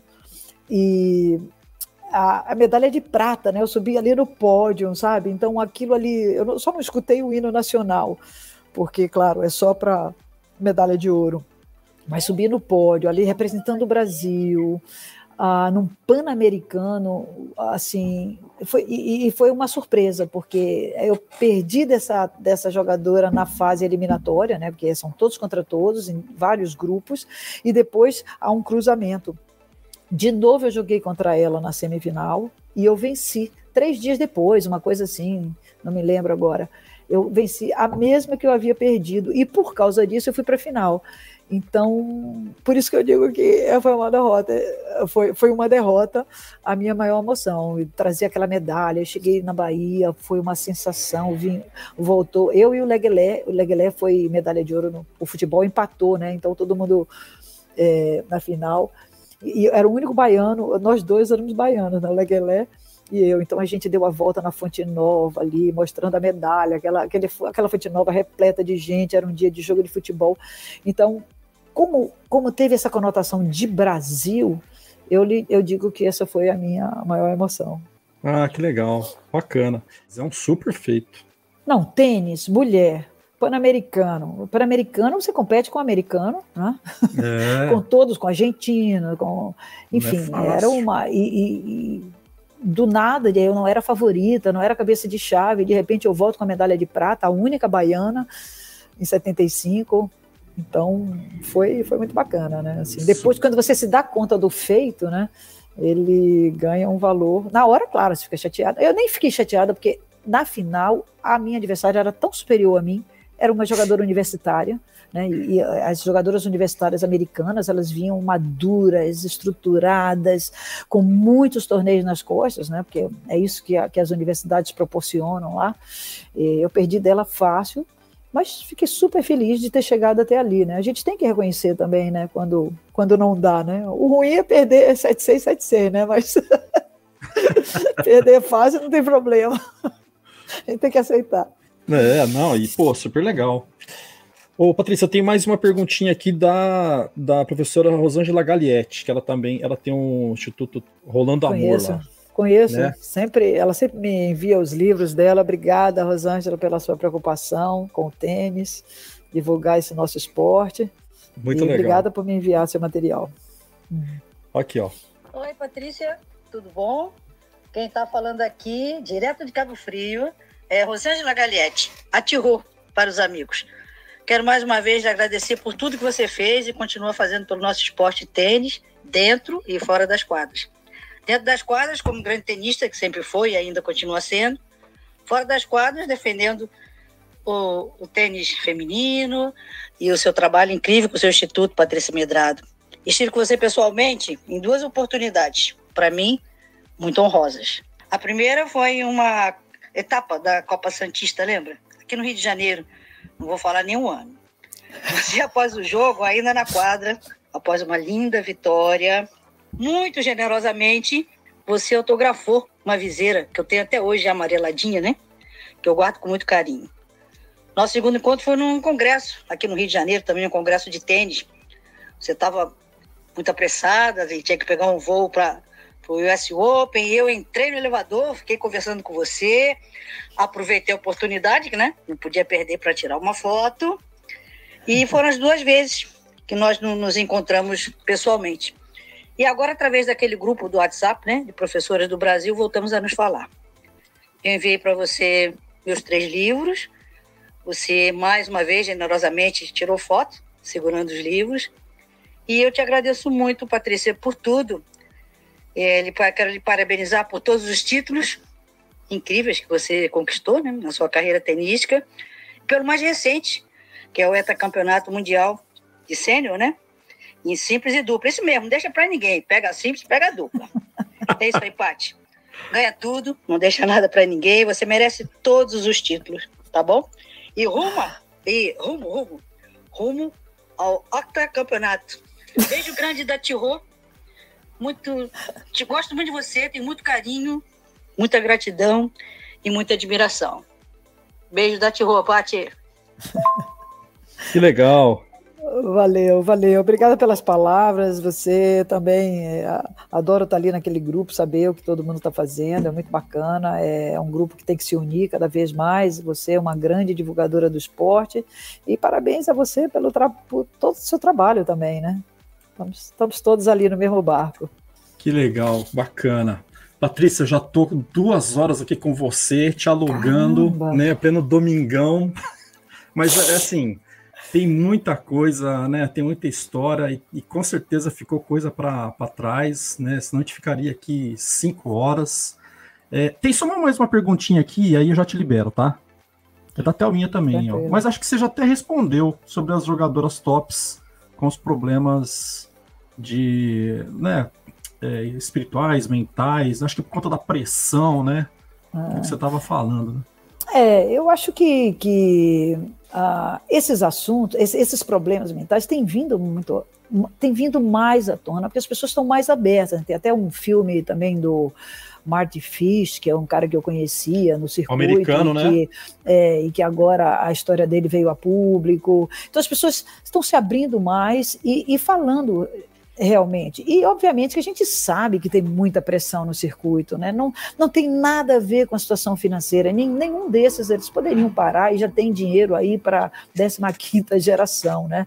Mas é mais que isso, né? Porque você se testa diariamente, né? O, o, o tenista, ele acaba um torneio aqui, dois dias, ele tem um dia de descanso e começa outro. Ou descansa essa semana e tem outro. Então, você está o tempo todo nesse autoteste, nessa autoafirmação, e aí você perde, aí na outra semana, e aí vem uma cobrança do patrocinador. Enfim, é muita, muita pressão, né? Muita gente acha que, ah, poxa, no caso da Osaka, né? Ah, Osaka, se ela, ela não quer dar entrevista, mas ela tem milhões no banco. Não tem nada a ver uma coisa, ela tem milhões no banco porque ela ganhou batendo aquela bolinha de um lado para o outro e jogando bem. Ela não tem aquilo ali porque ela dá entrevista. E se a entrevista coletiva faz mal a ela, ela tem o direito de sentir aquela pressão. Afinal de contas, somos humanos, né? Temos problemas. E, e, e olha, se você olhar se vocês olharem no Google ou no, no YouTube é, algumas perguntas que os jornalistas fazem para esses tenistas, vocês não vão acreditar. Tem, eles gostam de colocar na, na maldade, parede né? mesmo. Algumas coisas que não tem nada a ver, sabe? Então, a, parece que é para ver se eles perdem o controle ali. Eu já vi algumas é, perguntas bem maliciosas. né? Pérolas. É, e, e, e, claro, a pressão existe mesmo, não, quem faz uma coisa bem feita, porque chegar lá é até mais fácil do que se manter lá. Né? Imagina você ser é. número um e se manter ali, porque todo mundo quer chegar ali. Então, é uma pressão constante. Olha o caso do time. Né? Então, tem um momento que você pifa mesmo. Eu acho muito normal. Né? É por isso que também a psicologia do esporte vem crescendo muito. Né? É necessário que essas pessoas tenham um acompanhamento, porque faz parte da vida, né? O Zverev é era outro que estava pifando aí também, né? Quase deu uma raquetada no juiz. É, não, e, e, e, é uma raiva, uma, uma é. ira que você sente também ali na hora. Ou, eles fazem coisas absurdas. O Medvedev fez, para mim, o pior de todos. Uma vez ele abriu a carteira e deixou cair umas moedas no chão, é, é, se referindo ao juiz. Né? É, é dizer, é, isso deveria até ter sido mais punido do que foi. Acho que ele nem foi punido por isso, né? É um absurdo.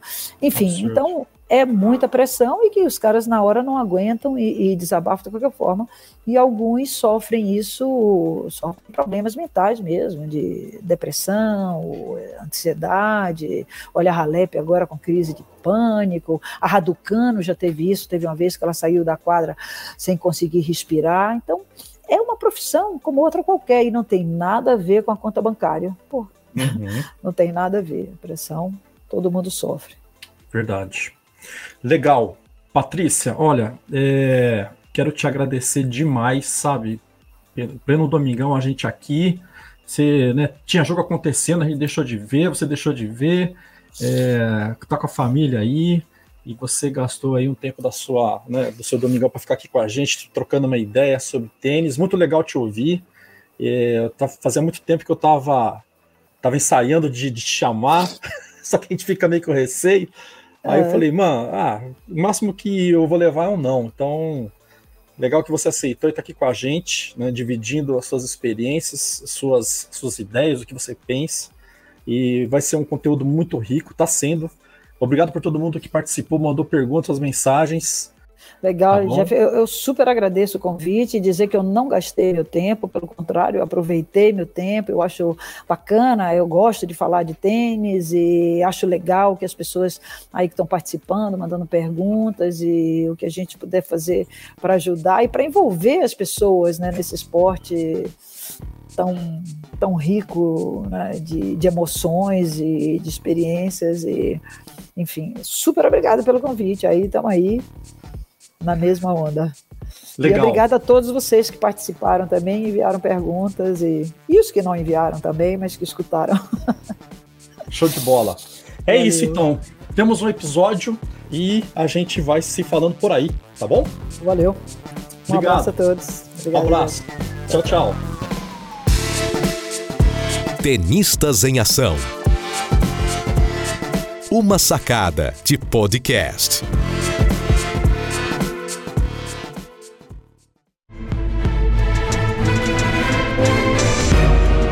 Este podcast foi editado por Jeff Guimarães.